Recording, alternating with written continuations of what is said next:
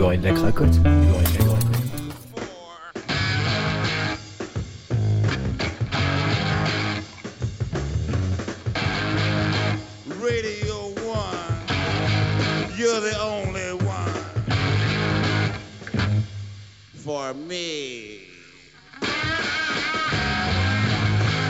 Bonjour à toutes et à tous, bienvenue dans ce nouvel épisode de Podcastorama, le podcast qui, je l'espère en tout cas, vous en fait découvrir d'autres. Aujourd'hui, on va parler de musique et euh, avec un, un podcast euh, de chez Podcut avec Tartine Ta Culture. Et pour euh, en parler, c'est Manu qui est là. Salut Manu, comment vas-tu? Salut Flavien. Ça va et toi? Ça, Bah, écoute, ça ça va. fait très plaisir en tout cas que, que tu aies pensé à nous pour Podcastorama. Ouais, bah écoute, petit à petit, j'ai pu rattraper. euh, ça m'a pris un peu de temps de tout rattraper parce que ça fait quand même pas mal d'épisodes vu votre régularité, on Ouais. en parlera. Mais, euh, Et alors, comme je le, je, le, je le dis à chaque fois, mais euh, Tartine Ta Culture fait partie de Podcut. Il faut savoir que moi aussi j'ai un podcast chez Podcut, donc à chaque, à chaque fois que je présente un podcast de Podcut, je le rappelle. Vous pouvez penser que c'est vraiment juste parce que j'essaie d'en tirer un avantage quelconque, c'est votre droit en tout cas. vous avez le droit de le penser. Donc euh, voilà, le petit rappel d'usage est fait. On va maintenant pouvoir se concentrer un peu sur euh, Tartine Ta Culture. Et euh, d'abord peut-être toi, de, de ton côté, est-ce que est-ce que tu écoutais déjà des podcasts avant? Si oui, lesquels Qui t'ont peut-être inspiré ou pas d'ailleurs mais... Alors, euh, donc pour resituer un petit peu, euh, euh, alors attends, pour te faire un, un- un rapide récap, Tartine Ta Culture à la base, euh, j'ai créé ça je crois en 2014, à la base c'était vraiment un blog, donc enfin quasiment tout était écrit, et du coup ce qui fait que on va dire pendant 2-3 ans j'ai testé des trucs un peu différents, et je me suis vraiment lancé dans le podcast, enfin l'idée m'est venue courant 2016-2017. Euh, à l'époque, euh, il s'avère que après, euh, peut-être que le réseau et la visibilité n'étaient pas la même non plus, mais euh, j'avais pas non plus énormément d'exemples de, de, de podcasts de musique euh, que je connaissais. Il y en a plusieurs qui ont commencé, euh, qui ont commencé à peu près en même temps que moi, courant 2017. Euh, je pense à, je crois que, je crois qu'écoute ça a dû commencer à cette période-là. Ouais, c'est, l'année où il y a eu beaucoup beaucoup de podcasts, après 2018 et 2019 également. Ouais. Mais euh, 2017, il y a eu vraiment une grosse grosse vague de, de nouveaux podcasts lancés dans toutes les thématiques d'ailleurs. Ouais, et, et c'est assez rigolo parce que moi, j'avoue que ça s'est fait un peu par hasard parce que l'idée euh, de faire du podcast pour moi c'était pour une raison simple, c'est que du coup je voulais parler de musique et je voulais pouvoir montrer des choses, enfin faire écouter des choses, et du coup je me suis dit bah le meilleur moyen c'est encore de faire de l'audio. Euh, donc euh, sachant que j'avais déjà fait un peu de radio il y a quelques années, je me suis dit bon bah c'est l'occasion de se lancer là-dedans. Et du coup, et du coup c'est vrai qu'à cette époque-là, je connaissais quelques podcasts qui étaient vraiment soit sur peut-être un peu le côté soit historique, soit sur le côté vraiment plus analytique. Je pense par exemple à un podcast qui s'appelait Song Exploder, euh, qui existe toujours d'ailleurs, Mhm. euh, qui décortiquait vraiment euh, de, de façon très très détaillée justement comment la musique était faite, avec quels instruments, avec quelles techniques et tout, en remettant un peu de contexte. Enfin, c'était vraiment quelque chose qui était, qui était très intéressant. Un peu compliqué aussi à des fois à appréhender, parce que c'est un podcast américain, donc ça faisait à la fois travailler ton anglais et en même temps découvrir un peu des techniques de musique. Et j'essaie de me rappeler, c'est vrai qu'à l'époque, il y avait quelques émissions de radio que j'écoutais en, en replay. Je sais que, euh, euh, je pense notamment, il y avait Very Good Trip de Mishki Asayas que, j'ai, que, je, que je continue d'ailleurs à écouter régulièrement. Donc c'est vrai que c'était soit des trucs plutôt, euh, plutôt histoire de la musique, parce que moi c'est vraiment quelque chose qui me passionnait, soit vraiment sur le côté un peu plus analytique, comment on fait la musique quoi. Et ouais, donc ouais, quand même, tu disais que t'avais fait un peu de radio avant, c'est ça? Alors, il y a, enfin, il y a, il y a, il y a quelques longtemps, il y a quelques longtemps, pardon, il y a quelques années. Euh, ouais, ouais, j'avais fait un stage en radio il y a, fou, ça fait quasiment 10 ans maintenant, euh, dans une radio locale quand j'étais à Nantes, euh, qui s'appelle Sun, le son unique. D'ailleurs, c'est assez rigolo parce que, euh, si je dis pas de bêtises, euh, mince, je suis en train de chercher comment il s'appelle. C'est pas Dimitri Régnier. oui, Dimitri, ouais. c'est Dimitri qui, qui bosse, qui bosse avec eux. Et du coup, ça m'avait fait rire parce que je me suis dit, tiens, c'est rigolo. donc, donc le, le, le, le- comment dire, le, le délire du podcast a, a, a- comment dire, a fait des émules, a fait des émules sur scène. Mais ouais, ouais, j'avais bossé là-bas un été, alors principalement en tant que, en tant que journaliste, mais c'est vrai que ça m'avait pas mal appris à travailler ma voix, à faire un peu de montage audio. Donc c'est vrai que c'était un peu les bases pour moi. Et c'est vrai que du coup, bah, j'ai continué après dans les prochaines années à écrire, à faire aussi un peu, avoir une écrire un peu, pardon, une écriture un peu plus euh, orale. Euh, et c'est vrai que quand du coup l'idée m'est venue de me dire bah Tartine ce serait cool de vraiment le faire en format audio, euh, j'avais cette chance en fait déjà d'avoir un petit peu cette expérience de savoir un peu comment j'allais me débrouiller en termes euh, ouais d'écriture, d'enregistrement, euh, de montage, euh, voilà donc euh, donc euh, donc voilà c'est comme ça que ça s'est fait quoi. D'accord, et du coup, Tartine Taille Culture, ça, ça arrive à quel moment euh, par rapport à tout ça euh, euh, C'est l'aboutissement, du coup, j'imagine, de, de, de l'envie de lancer ça, ouais. En fait, si tu veux, euh, ça doit être, si je dis pas de bêtises, fin 2016, quelque chose comme ça, euh, où je m'étais dit, en fait, le truc, c'est que je m'étais dit, j'ai envie de lancer un podcast qui parle de musique, mais je voulais pas, euh, enfin, je me serais pas lancé dedans de façon euh, comment dire un peu un peu fourre-tout un peu aléatoire en me disant euh, je sais pas on va voir de quoi on parle. Il me fallait vraiment un truc précis. Je voulais vraiment avoir un- une thématique enfin un thème à aborder en particulier en me disant il me faut cet angle là et ce sera plus simple euh, pour commencer. Et c'est vrai que j'ai pu en parler avec d'autres personnes qui se sont lancées dans le podcast. Et en général c'est quand même souvent un, petit conseil qui peut revenir c'est qu'il y a des fois trouver une idée précise et travailler autour et faire comme ça plusieurs épisodes pour bien enfin ça, aide vraiment à se lancer. Enfin moi je trouve dans mon cas et j'ai pu le constater chez d'autres. Euh, donc ouais on va dire le premier trimestre 2017 je me dis euh, j'ai envie de faire un truc autour des reprises parce que c'était un sujet qui m'intéressait beaucoup parce que que j'avais pu faire plusieurs articles dessus parce que dans la reprise en fait il y a y a un peu ça mélange un peu ce que je disais tout à l'heure c'est-à-dire qu'il y a- il y a le côté à la fois euh, euh, Contexte, ouais. technique, Ouais, il y a le côté contexte, il y a le côté historique, il y a le côté un peu rappeler comment était une chanson, comment elle est devenue, comment comment, comment elle a elle, elle a elle- entre guillemets elle a découvert un, enfin elle a atteint un nouveau euh, nouvelle vie, nouvelle facette si on veut. Et, euh, et du coup il y a le côté aussi ana- analytique de vraiment analyser la musique en elle-même, comment elle est faite. Et euh, donc enfin voilà, c'est pour dire qu'il y avait vraiment plusieurs échelles en fait qui me paraissaient intéressants où je me disais il y a vraiment des trucs à raconter, il y a vraiment des trucs à faire écouter. Et du coup j'ai commencé je crois à faire euh, directement, je me suis dit 5 épisodes. J'ai travaillé 5 épisodes, je les ai sortis d'un coup, bah, ça devait être en mars 2017. Euh, et puis après donc le format s'appelait, enfin s'appelle toujours d'ailleurs la même mais pas pareil. Donc l'idée c'était vraiment de dire on parle d'une chanson et d'une reprise. L'idée était pas forcément de dire euh, c'est la meilleure reprise ou c'est la plus connue, voilà. C'était vraiment histoire de dire quelle histoire intéressante on a autour de ça. Parce qu'en fait ce que je voulais aussi c'était euh, à la fois faire écouter de la musique, faire écouter des choses un peu un peu original aux gens et me dire bah c'est sympa aussi de rappeler un peu comment pouvait être la musique à une certaine époque comment fonctionnait l'industrie comment enfin euh, je sais pas pour donner des exemples j'ai fait des épisodes comme ça où euh, finalement l'idée c'était pas tellement de faire écouter une reprise de tel ou tel morceau mais c'était pour dire cette chanson est sortie ça a été un tel carton qu'il y a une dizaine de reprises du même morceau qui sont sorties en quelques mois et qui ont euh, trusté les classements. Et, c'était super intéressant parce que ça montrait un peu euh, euh, certaines tendances qu'on voit encore maintenant aujourd'hui dans l'industrie de la musique où des on se dit ah ça tourne en rond dès qu'il y a un truc qui marche euh, on nous le bassine on en refait des remixes des trucs comme ça. Et en fait c'est un truc qui a toujours existé. Et c'est ce que je trouvais aussi intéressant là-dedans c'était à la fois de pouvoir faire écouter des trucs aux gens et de de- d'apporter un petit peu de contexte de contexte historique quoi Ouais, sachant que à l'époque, euh, Harry Cover, qui est devenu depuis Recoversion, il, il s'est lancé à peu près à la même période, peut-être un peu plus tard, peut-être en 2018. Je crois que c'est ça. Il a, je crois que, ouais, je crois que Maxime avait dit, il a dû commencer. Oui, si, si, en plus, parce que je me rappelle, euh, je suis tombé sur son podcast assez tôt. Euh, je crois qu'il a commencé début 2018. Et, c'est vrai que c'était super intéressant quand on a pu en parler parce que euh, ce, qui- était, euh, assez rigolo, c'est que du coup, son approche n'était pas la même. Euh, mais pour autant, on arrivait justement à, euh, enfin, en, en- partant en fait de cette même base un peu de musique et de s'intéresser un peu aux évolutions, à des reprises très très connues ou l'inverse, euh, de morceaux qu'on savait pas forcément quel était le, quel était l'original. Euh, c'est vrai que moi du coup j'avais vraiment ce contexte, euh, enfin ce, côté très euh, factuel, enquête, analyse, mais vouloir aussi un peu rapporter du contexte. Lui il se basait beaucoup sur le ressenti et je trouvais, enfin moi je trouve que c'était très bien d'avoir un peu cet équilibre parce que je me suis dit c'est cool parce que certes en soi on peut dire qu'on aborde la même chose mais on le fait pas du tout de la même façon et en plus pour autant il y a pas un qui est bien, l'autre qui est pas bien, un qui est bâclé, l'autre qui est super documenté parce que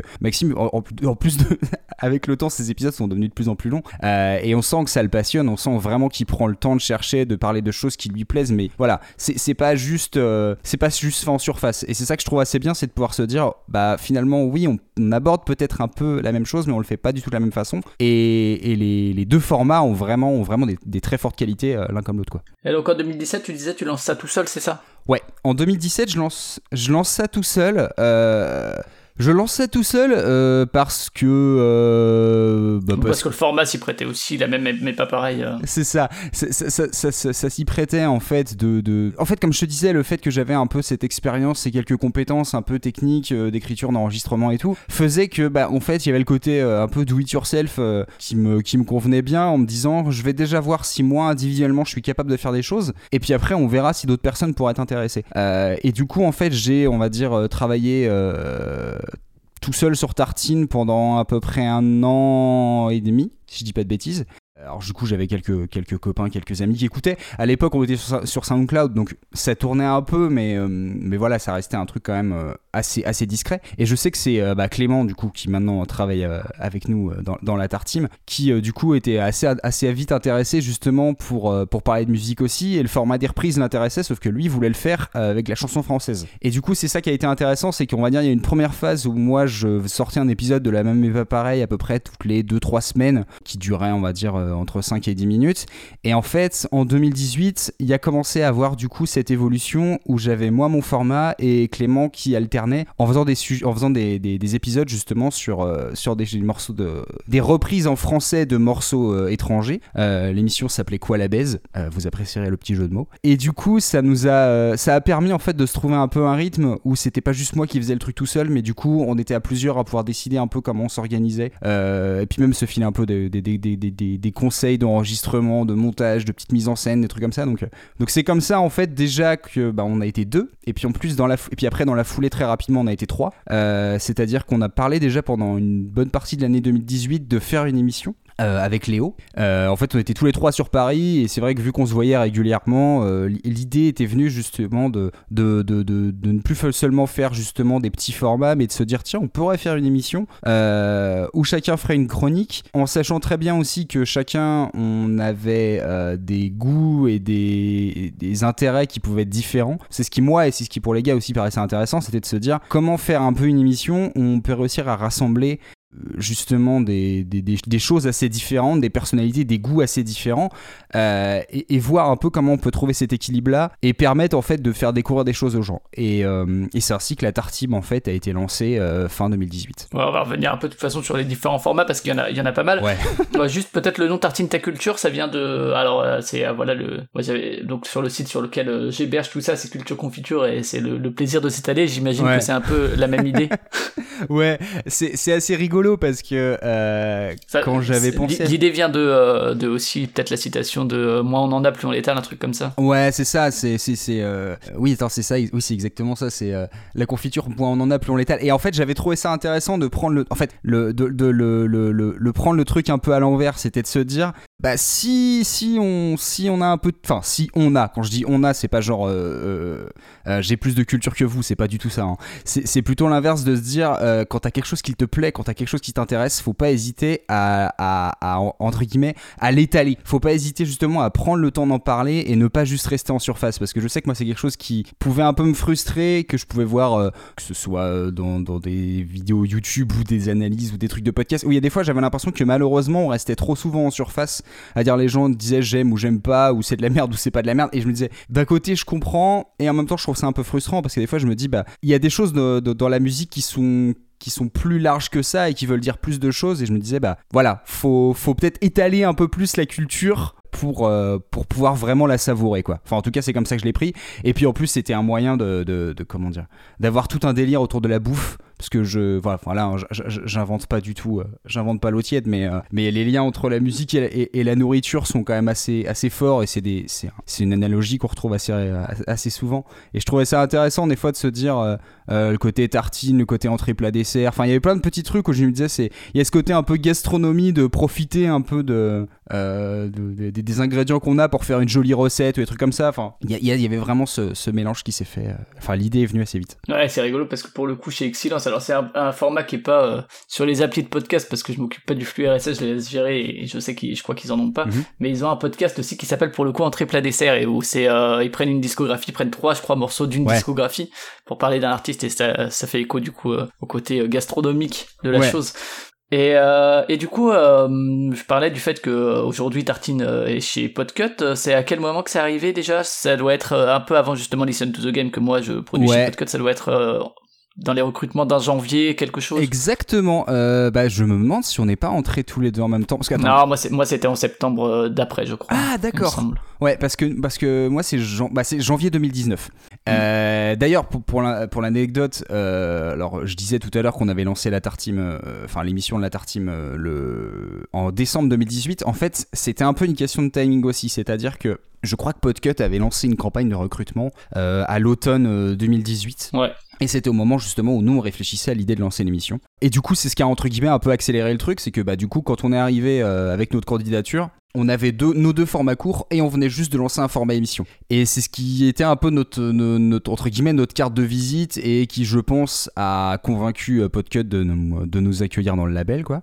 Et, euh, et voilà, en fait, ça s'est fait. Enfin, ça, s'est fait tellement simplement, c'est-à-dire que je me rappelle à l'époque euh, voir le truc un peu, euh, euh, du coup, à l'automne, en stressant un peu, en se disant est-ce qu'ils vont être intéressés, on sait pas trop. Et avec le recul, c'est assez rigolo parce qu'on se dit non mais attends, euh, ça s'est passé de façon naturelle, c'est-à-dire que, enfin, moi en tout cas, ce que ce que j'aime beaucoup avec euh, avec le label, attention, euh, instant, instant, instant corpo, mais euh, euh, ce que, ce que j'aime bien, c'est qu'il y, y a un côté très convivial et il y a un côté très passionné où en fait on se dit, bah en fait, il y a, il y a un très bon équilibre dans le label à partir du moment où en fait on accueille des gens qui sont passionnés par un truc, dont on sait qu'ils vont s'investir dans le truc, et qu'en même temps il y a pas vraiment de pression derrière c'est c'est- vraiment quelque chose qui qui comment dire enfin quand on a candidaté pour Podcut je savais pas forcément comment ça allait se passer et en fait bah ça s'est fait de façon assez naturelle et maintenant ça va faire deux ans et demi qu'on est là et bah ouais on est très content de on est très content de l'accueil dans lequel on est on est très content des gens avec qui on est et d'avoir pu faire des lives des trucs comme ça donc euh,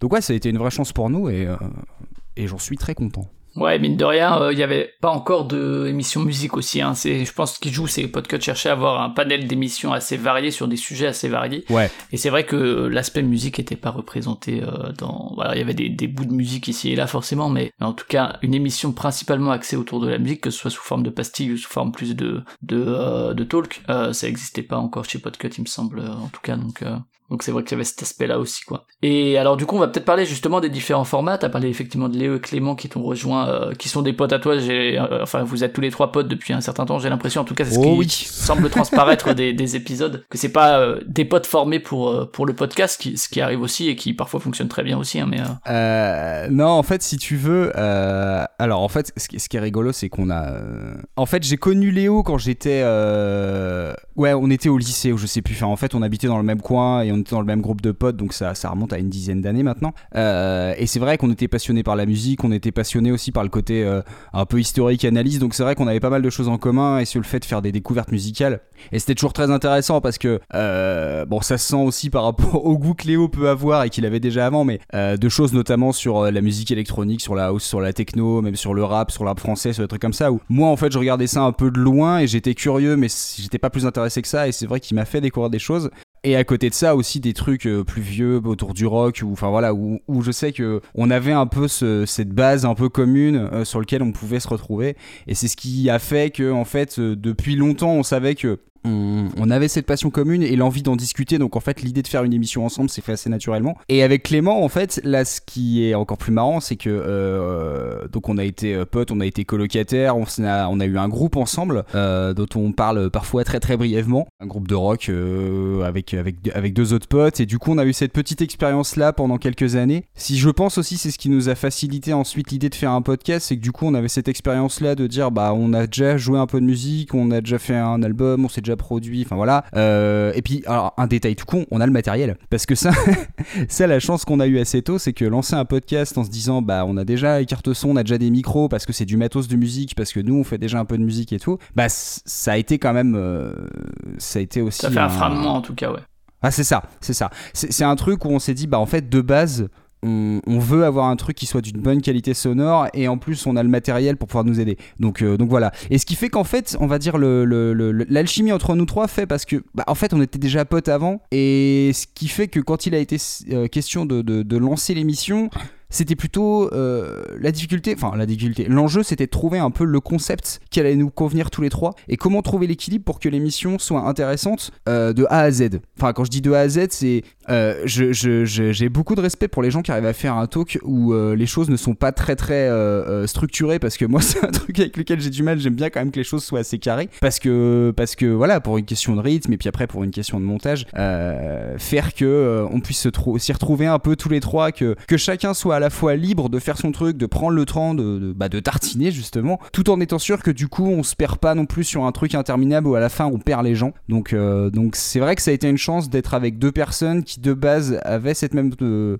cette même envie et ce côté convivial qui existait déjà entre nous. Donc en fait, l'émission s'est faite très naturellement. Avec quand même, j'ai l'impression, en tout cas, euh, t'as parlé effectivement de Léo qui était peut-être aussi rap français, etc. Mais quand même tous les trois un peu assez axés autour du rock. En tout cas, c'est l'impression que ça donne de de ce que j'entends en termes de, de background musical de base, quoi. Ouais, ouais, ouais, ouais. Bah après, euh, ce qui est assez rigolo, euh, c'est que je pense que sur le rock, on a, alors on a quelque chose. Euh, c'est assez rigolo de, de, trouver un peu les choses sur lesquelles on, on s'y retrouve tous les trois. C'est pas qu'il y en a pas beaucoup, hein, mais mais c'est juste que il y, a quelques trucs comme ça où je sais que voilà. Enfin, ça paraît con de dire ça parce que je pense que c'est le cas de beaucoup de gens. Mais tu dis sur les Beatles, je pense qu'on a, on est tous les trois à un niveau de respect qui est, qui est énorme ici, mais je sais qu'on peut en parler pendant, enfin, pendant des plombs. je sais que sur le rock, notamment sur le stoner, enfin, je sais qu'on a, on, a, on, on est tous les trois des, des, des, gros gros amateurs.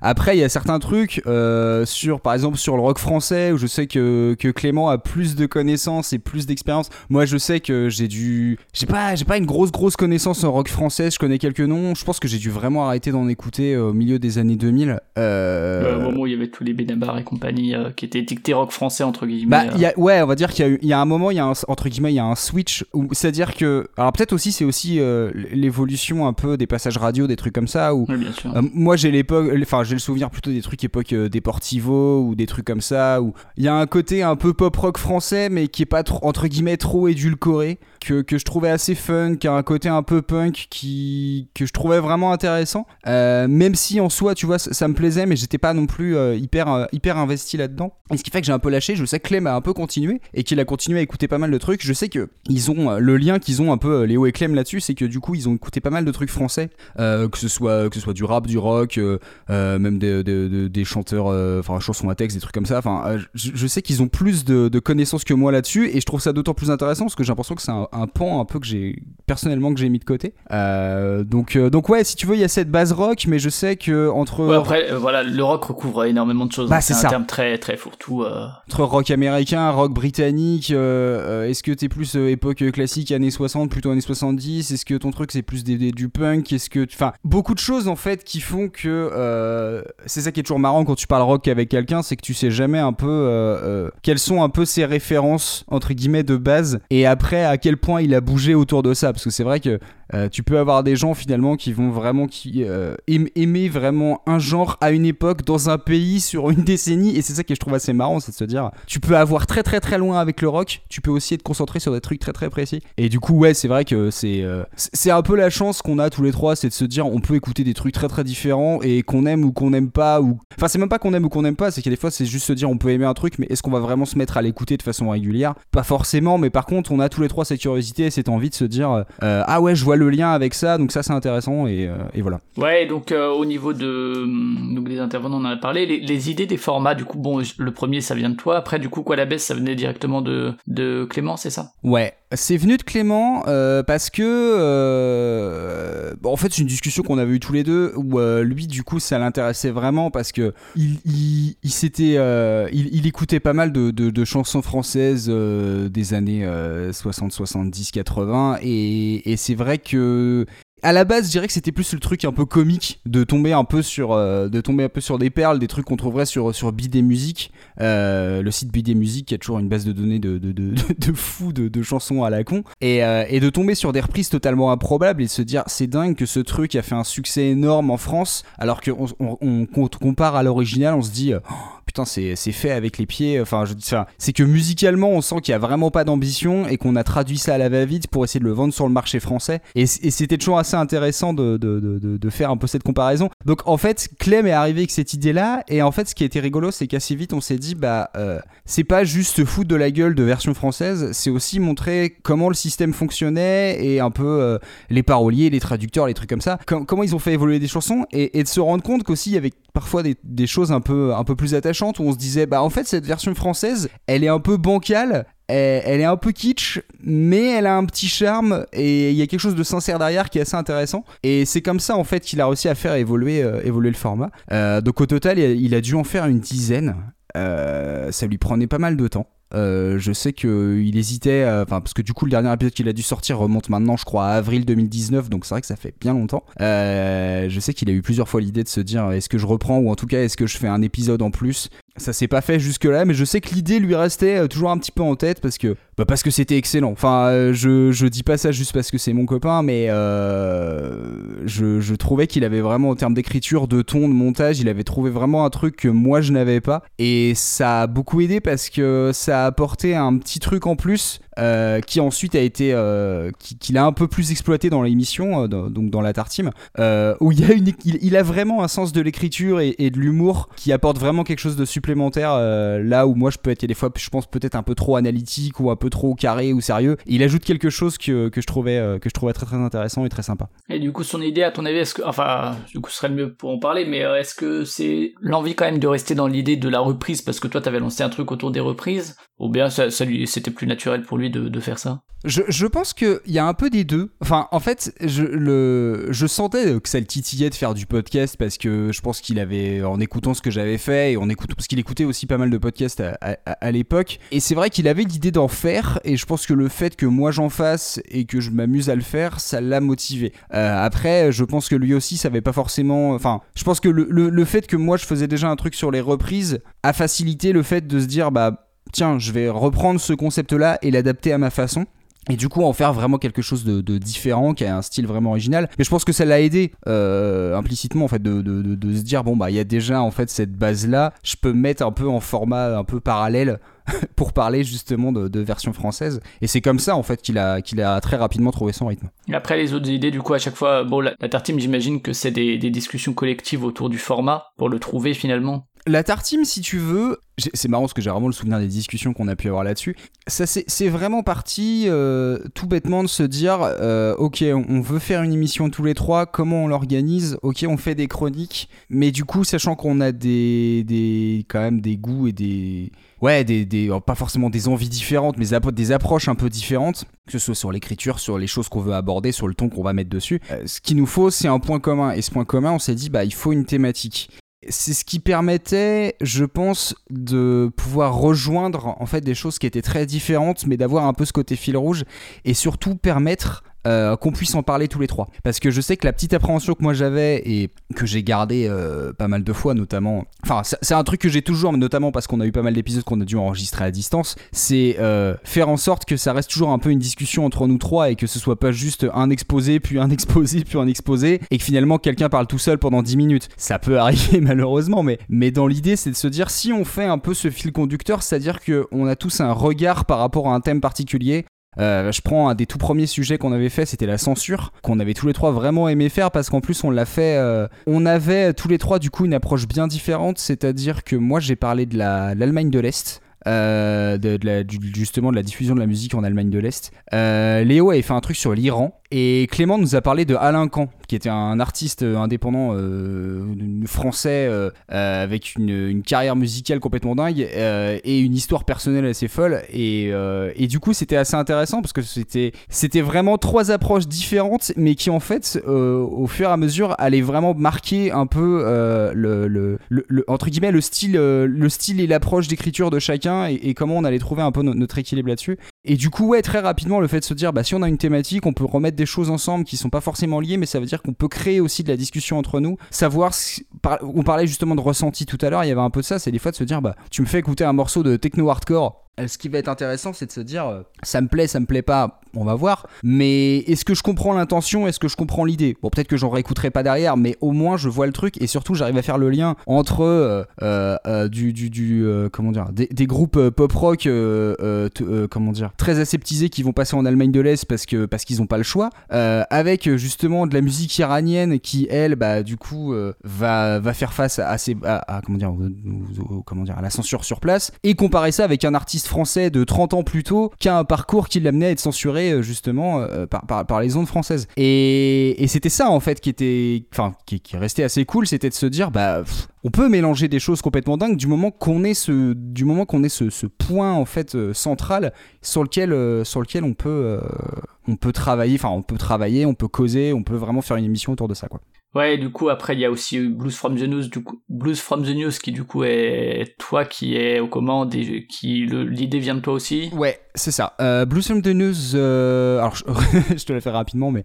Euh, ouais, ouais, après, on va faire un panorama vite fait de chacun des formats, c'est juste pour savoir si à chaque fois l'idée, effectivement, elle vient du, de la personne. Et, et, et euh, la, la, question d'à côté, c'est parce que pour moi, quand je fais un podcast, c'est. ça fait longtemps que j'en ai pas créé de nouveau, et parce que c'est. Moi, une des grandes angoisses, c'est trouver un nom de podcast, ouais. Des, un, aussi un logo bon, alors là, vous avez un logo commun, vous avez pas un logo par. Si, quoique si, il y, y, a des logos spécifiques à chacun des formats. Ouais. Enfin, en tout cas pour certains des formats. Euh, moi, je sais que c'est une des grandes difficultés. En plus des jingles et tout, donc là, je me dis, c'est vrai que depuis euh, le début, il y a quand même, ça fait partie des podcasts qui ont vraiment beaucoup de formats. Est-ce ouais. que, est-ce que à chaque fois, c'est la personne qui crée le podcast qui trouve le nom? C'est euh, des brainstorming de plusieurs heures? Euh, Non, alors, alors sur le logo, ce qui est rigolo, c'est que je l'ai trouvé. c'est un de ces trucs où tu fais, bah, des fois, tu fais simple et en fait, c'était largement suffisant. C'est-à-dire, je me suis dit, je vais prendre une guitare, une cuillère, je vais la croiser comme si c'était des couverts, euh, voilà, pour le côté. Oui, il faut aussi un marteau aussi. Euh, ouais.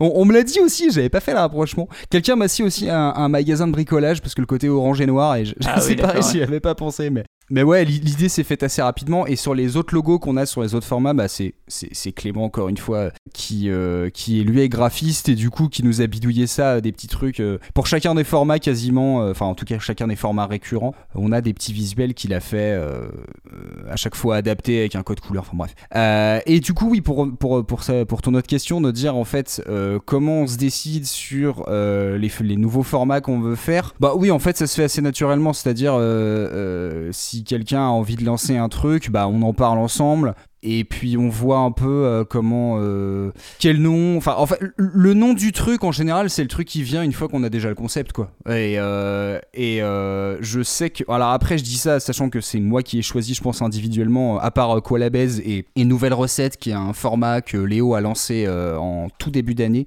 qui est un format assez conséquent sur lequel il bossait depuis très longtemps. Et d'ailleurs là il a un deuxième épisode qui est en stock depuis depuis plusieurs mois parce que c'est pareil ça lui prend beaucoup de temps. Où là c'est lui qui a vraiment décider du truc mais je dirais qu'en général c'est bon bah si on a une idée on en parle ensemble. Et, euh, et puis bah après on va, entre guillemets c'est moi qui chapote mais je dirais que c'est moi qui chapote principalement parce que c'est moi qui va m'occuper ensuite de la, de la diffusion et, du partage et de la mise en ligne et tout. Donc, euh, donc voilà. Mais c'est vrai que ça se fait assez naturellement je sais qu'il y a deux trois noms comme ça je sais que la même mais pas pareil j'étais content du choix de ce truc parce que je me disais le nom est assez con et en même temps reste bien en tête euh, Colabès c'était une idée de Clément c'était vraiment tout bête la Tartime je c'est pareil je crois qu'en franchement on cherchait un, nom tout con pour pouvoir qui collait avec Tartine et tout. On a fait bon bah la Tartime, c'est une équipe, on est trois. Bon bah voilà. Donc voilà, ouais, ça, se fait assez, assez simplement en vrai. Et euh, alors du coup, euh, on l'a dit, il y a plein de formats, mais du coup, si on devait définir un peu la, la régularité de Tartine Ta Culture, vous essayez de sortir euh, en temps normal, disons, pas en, vacances estivales, mais sinon c'est de l'hebdo, hein, presque, hein, il me semble, hein, de manière quasiment continue. Ouais, si tu veux, euh... c'est un peu con parce qu'il y a des fois, je veux dire, on sort pas toutes les semaines, mais on sort pas forcément toutes les deux semaines. Euh, en fait, le, on va dire la fréquence que moi je me suis un peu calculé, c'est à peu près trois épisodes par mois. Euh, C'est-à-dire qu'en fait, ça va dépendre parce que tout simplement, en fait, autant il y a des choses que je peux faire de façon assez régulière en me disant, bah euh, voilà, ça, ça sortira cette semaine-là parce que genre les formats courts, bon bah voilà, c'est pas très compliqué à programmer. Par contre, sur les émissions, bah voilà, c'est sachant qu'il y a quand même pas mal de boulot de préparation, par exemple pour la Tartime, on choisit souvent les sujets un ou deux mois à l'avance, euh, le temps de bosser dessus, le temps d'écrire sa chronique, le temps de choisir les, les extraits sonores, après de pouvoir se caler tous les trois pour pouvoir faire l'émission. Donc c'est vrai que ça peut être d'une semaine à l'autre et des fois ça peut être assez, euh, assez aléatoire la, la, la, sortie de la tartime sachant qu'en général on sait que la tartime c'est une fois par mois euh, le, le, goûter musical dont on va parler plus tard mais qui c'est pareil c'est une fois par mois et puis après les formats courts se greffent un peu autour de ça euh, que ce soit un épisode de reprise que ce soit un Blues from the News euh, voilà ou alors un, un, autre petit truc voilà. Ça, ça va se greffer un peu comme ça en général on est à peu près sur, euh, sur trois épisodes par mois ouais. Ok bah du coup on va peut-être pouvoir justement un peu balayer les, les différents formats. Ouais. alors donc le, format initial. Alors à chaque fois, on va peut-être dire euh, rapidement euh, ce dont il est question, qui qui s'en occupe, euh, même si on l'a déjà un peu dit, et puis le, le, déroulement d'un épisode, l'idée globale quoi. donc il y a pour bon, on va faire un peu dans l'ordre. C'est donc ça a commencé par la même mais pas pareil. Ça t'en a déjà un petit peu parlé. Euh, donc c'est un format plutôt euh, assez court. Hein. Ouais, ouais, ouais. En général, la même mais pas pareil. Euh, bon, c'est vrai que ça, ça, ça, a un peu évolué, mais c'est parce qu'au fur et à mesure, j'en faisais un petit peu moins. Donc quand j'en faisais, les, les, les, épisodes étaient un peu plus conséquents. En général, on était sur du entre 5 et 10 minutes. On a quelques épisodes qui ont pu aller des fois dans les 15 minutes. Après, quelques formats un peu spéciaux, mais dans l'idée, voilà, c'est à peu près du, du 5-10 minutes. En général, c'est vraiment euh, le, le- la formule est assez simple, c'est-à-dire euh, parler, euh, voilà, hein, je contextualise, euh, je parle de l'original, je raconte un peu les points forts qu'il peut avoir dedans, ou en tout cas les aspects intéressants, et ensuite je parle de la reprise en analysant un peu bah, ce qu'il y a en, qu'il y en commun, ce qu'il y a de différent, et puis voir en fait qu'est-ce que ça apporte euh, par rapport à l'original. Et puis voilà quoi j'enrobe tout ça avec des extraits sonores un peu de un peu d'un peu d'ambiance sonore un peu de trucs qui vont faire que j'aime bien que le truc soit euh, j'aime bien que le que comment dire que ce soit agréable à écouter aussi. Donc c'est vrai qu'aussi je m'amuse des fois à moi-même faire un petit peu des, des petits trucs de son que je vais faire autour. Voilà essayer de faire un peu de mise en forme pour que le truc soit soit agréable à écouter pour un truc qui fait euh, qui fait 5 6 minutes quoi. Donc Et donc là, c'est un format, il y en a la, la plupart, on va voir, on va en parler, mais il y en a, il y en a qui sont un peu moins écrits, mais celui-là, c'est un format pour le coup que, que j'ai l'impression est très écrit, très, euh, Ouais. euh, même si tu oralises, hein, tu l'as dit, t'as appris à, à, à, pré- à préparer, euh, à écrire pour que ce soit parlé, mais on sent effectivement que, ben, c'est comme un format solo, faut que ce soit taillé un peu au cordeau pour que ce soit, pour que ce soit rythmé, que ce soit pas un long monologue chiant ou euh, au contraire un truc trop, Ouais, ouais, ouais. C'était un peu l'appréhension que j'avais. Enfin, l'appréhension, je sais pas, mais je, pense que j'aurais, entre guillemets, pas eu le courage de me lancer dans un podcast euh, en mode euh, discussion directe. Tu vois, si, si j'avais pas eu déjà, la, le, entre guillemets, un peu l'expérience de me dire, bon, bah, je, je sais comment la machine fonctionne et je sais poser ma voix, je sais prendre mon temps, je sais. Enfin, je, je pense que j'aurais pas été capable de le faire vraiment en version entretien ou, euh, ou talk. Dès le début, il me fallait d'abord un truc où je me disais, je sais à peu près écrire des chroniques, je prends le temps de. Puis en plus de m'amuser, c'est-à-dire que l'écriture, moi, c'est quand même quelque chose qui me qui plaît beaucoup, c'est quelque chose dans lequel je, je m'épanouis assez. Euh, donc voilà, l'i- l'idée c'était de se dire, euh, ouais. Euh, là, euh, là, ouais, l'écriture va être carrée, mais c'est parce que ça me permet moi ensuite d'installer mon ton, d'installer une ambiance qui va rendre le truc agréable à écouter. Donc, Ouais, c'est ça, euh, un certain flow quand même qui soit assez euh, euh, aussi rythmé, etc. Ouais. Et alors, tu as parlé effectivement du fait qu'il y ait des extraits. Alors, euh, c'est une question qu'on va peu aborder tout de suite et qui recouvrera le- l'ensemble finalement des productions de, de Tartine. Euh, mais euh, c'est vrai qu'il y a le choix. Alors euh, pour faire des podcasts musicaux, on a aussi ce choix-là de faire que bah, on parle de musique. Alors même si c'est pas très, même si c'est des épisodes pas très longs, c'est quand même bien de pouvoir illustrer son propos par par le son ou de pouvoir s'appuyer sur le son pour développer son propos. Je sais qu'il y a des podcasts et moi j'avais, on avait essayé un moment avec la mélodie du bonheur de de laisser tomber les extraits sonores et de faire que du talk. Et on s'est, on, a, on a basculé vers autre chose. Mais bon, je sais que ça existe aussi. Mais No Fun par exemple s'est arrêté. Alors c'est pas la seule raison. Ouais. Mais euh, et du coup, il y a, il y a forcément la question des droits. Alors, il y a des podcasts qui choisissent de parler que de musique libre de droit, ce qui est un autre axe du coup, Ouais. mais euh, qui, est, qui est une contrainte forte. Mais du coup, vous, vous avez aussi fait le choix d'utiliser dans les différents formats des musiques euh, ouais. en disant un peu, bon bah, on verra jusqu'à quand ça tient quoi. Exactement. En fait, si tu veux, euh, de base, la question se posait pas tellement parce que je me suis dit, euh, comment dire, J'a- j'avais un peu testé YouTube. euh, Enfin, j'avais essayé de faire quelques quelques formats vidéo où à chaque fois je me faisais je me faisais striker une fois sur deux. T'as pu essayer de trouver des trucs. Alors, je connais que je, sais que ah, y avait des techniques. Je sais pas si elles fonctionnent toujours maintenant, mais je sais qu'il y a quel- quelques moyens en fait de passer un peu à travers. Mais bon, au bout d'un moment, quand quand tu as passé une semaine quasiment non-stop à faire une vidéo d'un quart d'heure et que en plus tu te fais striker à chaque fois parce que euh, quand c'est pas un label américain, c'est un label allemand qui vient de dire non ça tu peux pas, tu peux pas, donc tu fais bon à la fin c'est chiant. Nintendo. Ouais, c'est ça. Et du coup, ouais, dans le podcast, la question, pour moi, en fait, se posait pas de base. mais Je me suis dit, bon, bah voilà, dans tous les cas, on va mettre de la musique. Alors après, en me disant, je vais, entre guillemets, je vais pas jouer au con. euh, je vais mettre des extraits courts, mais quand même suffisamment longs pour que ce soit compréhensible. Parce que, en termes de, législation et sur ce qu'on a le droit de faire, d'utilisation de la musique, techniquement, on peut se dire, enfin, moi, le regard que j'ai par rapport à ça, c'est de me dire, bon, euh, techniquement, si on est dans le commentaire, l'analyse ou euh, la parodie, enfin voilà, c'est des choses où techniquement tu te dis tu peux utiliser un extrait, musical euh, dans cette démarche là c'est pas juste pour faire écouter de la musique aux gens c'est pas enfin tu vois c'est pas juste purement comment dire euh, illustratif Ouais, c'est pas une playlist. voilà, ouais. c'est ça, c'est pas une playlist. Donc normalement, à partir de là, ça devrait pas poser souci. Euh, et dans les faits, ça- enfin dans, dans les faits, j'ai pas eu ce problème-là. C'est vrai qu'en fait, au fur et à mesure, c'est plus qu'on s'est mis à mettre des extraits de plus en plus longs. C'est-à-dire que dans les formats courts, bah, souvent c'était des extraits qui duraient une vingtaine de secondes, peut-être 30 secondes, et qu'au fur et à mesure, bah, c'est vrai qu'on a eu plus souvent euh, l'occasion de mettre des extraits qui duraient euh, 45 secondes, une minute. Et puis là, c'est vrai que récemment, on a même, on a même poussé un peu le bouchon un peu plus loin, mais plus en se disant, pff, toute façon, euh, ça change rien.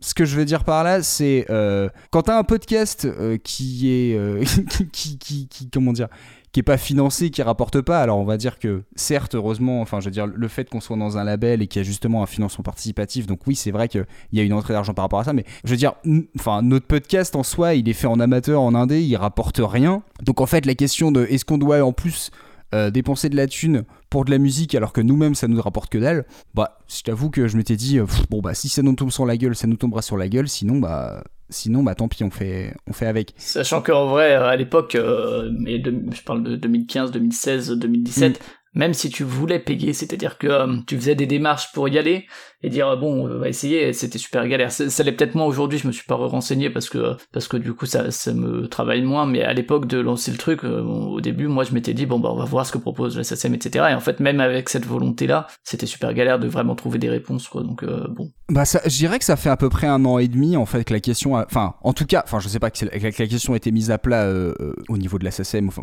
je sais pas, mais en tout cas euh, que la question est vraiment devenue publique et qu'il y a vraiment il y a une discussion et que franchement je, me rappelle il y a, c'était l'année dernière quand il y a eu tout le truc justement de quel tarif en fait sur l'utilisation des droits musicaux et tout, notamment par rapport au podcast, je me disais bah tiens entre guillemets on a enfin mis la question à plat et là encore les choses sont pas vraiment structurées. Ah non, parce que encore une fois, si tu pouvais payer 100, 200 euros l'année et te dire, ok, je suis tranquille, je mets ce que je veux, bah en fait, là, c'est, moi, je je les payerais sans souci, tu vois, enfin. Je me dirais, ok, Ouais. moi, c'est clean, le, le truc est clair, alors qu'en fait, c'est pas clair parce qu'il faut que tu payes la SACEM, il faut que tu payes les ayants droit, il faut que tu payes machin et tout. Et C'est ça. Il y a un manque de transparence et d'accessibilité, alors c'est peut-être l'administration française qui est représentée aussi là-dedans, mais. Je, pe- je pense qu'il y a une aussi. Alors, il y a deux choses. Je pense qu'il y a un peu de ça. euh, il y a le côté très administratif. Et puis, c'est la SACEM, c'est quand même une grosse machine. Donc, euh, entre guillemets, ils prennent le temps qu'ils veulent pour décider comment ils vont faire les choses. Euh, mais même, en fait, je dirais qu'il y a, un. C'est un peu le flou juridique qui existe sur Internet depuis. On va dire, entre guillemets, depuis toujours. C'est qu'à peu, tu te dis. sur l'utilisation des contenus.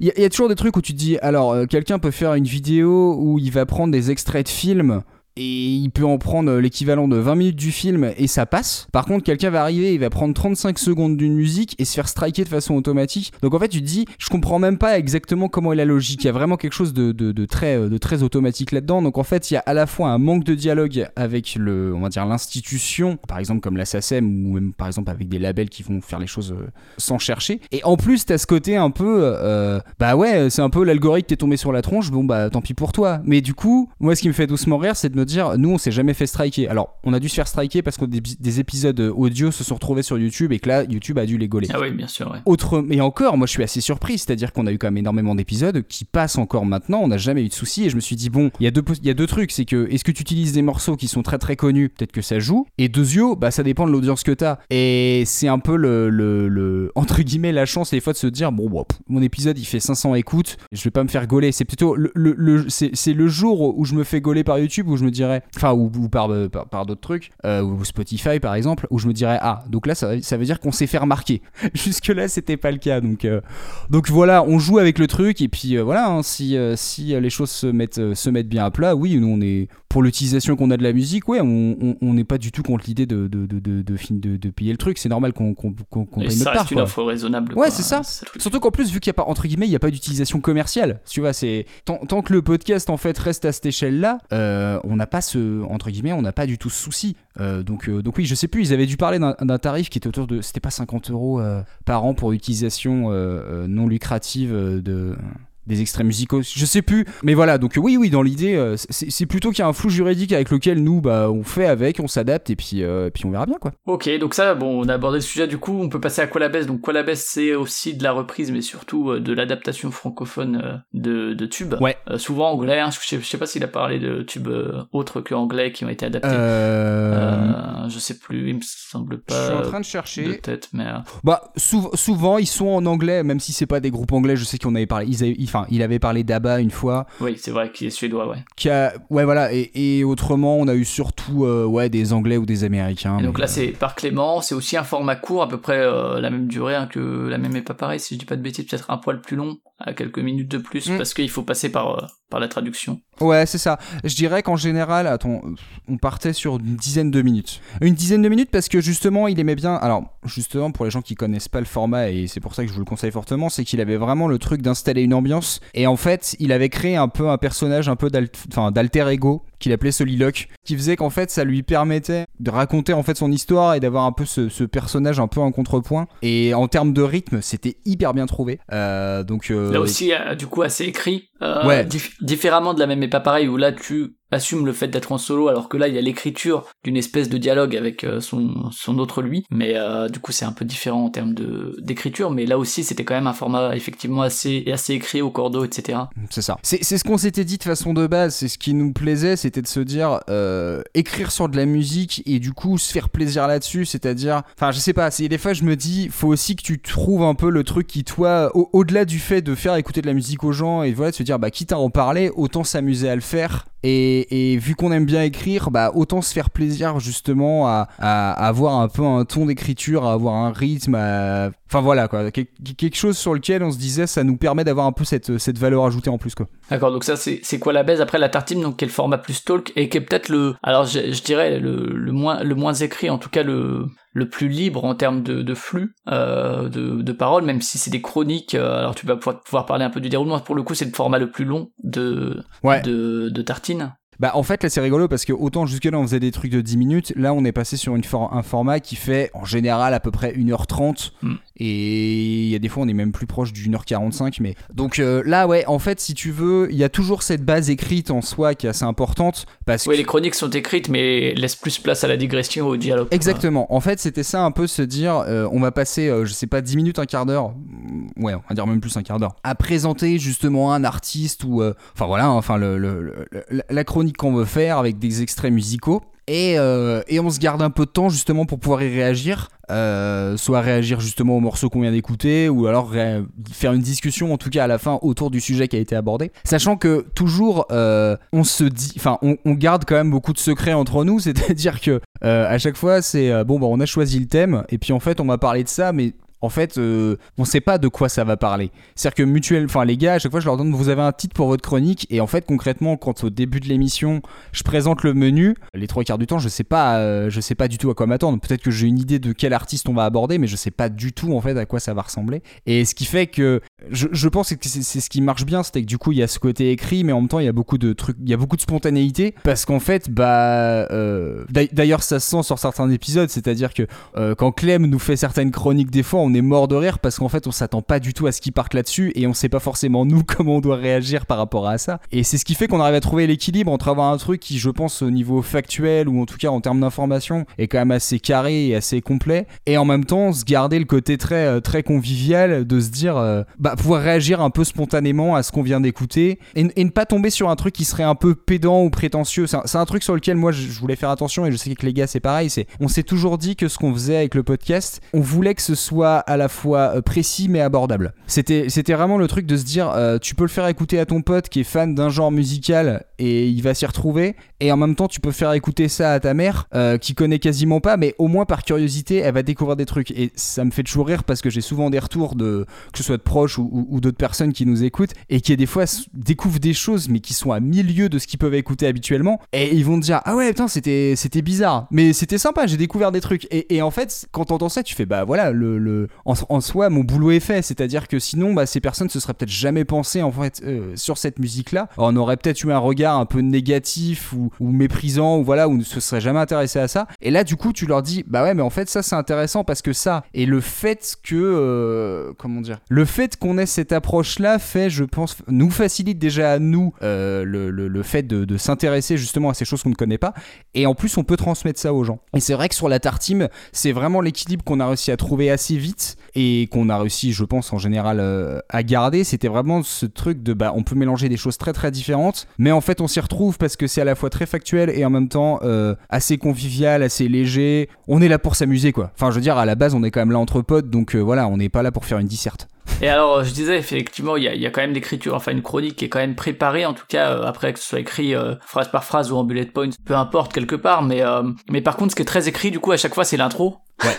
que alors je sais plus si c'est des, des allitérations ou assonances, j'ai toujours du mal entre les deux figures de style. Ou en tout cas, t'essayes de faire une lettre de l'alphabet et donc de, euh, de de partir sur la présentation de chacun des intervenants de cette manière, quoi. Ouais, en fait, alors, c'est rigolo parce que je sais plus comment c'est parti ce truc-là, mais je me suis dit, tiens, il faut que je trouve un truc pour les présenter, les gars. Et, euh, et je me suis intéressé, et je me suis amusé. Je crois que je l'ai, non, je l'ai pas fait dès le premier, je l'ai fait dès le deuxième épisode, en me disant, euh, tiens, je vais présenter chaque personne avec, euh, avec la lettre B, quoi. En me disant, euh, je vais voir en fait comment réussir à présenter chacun, que ça ait un peu de sens. Euh, en faisant ouais des, des, allitérations euh, ou des ou des assonances bah de toute façon euh, j'ai fait toutes les lettres de l'alphabet donc donc les deux quoi. Et, en fait le truc s'est fait au fur et à mesure. C'est un peu mon petit challenge à chaque fois. C'est une fois qu'on a écrit nos chroniques que, j'ai écrit un peu le script de l'émission le, petit bonus c'est qu'il faut qu'en plus je prenne du temps pour enfin il faut c'est moi moi qui veux prendre du temps à faire ça mais à présenter chacune des personnes justement en quelques phrases en suivant un peu ce délire de, de, la lettre.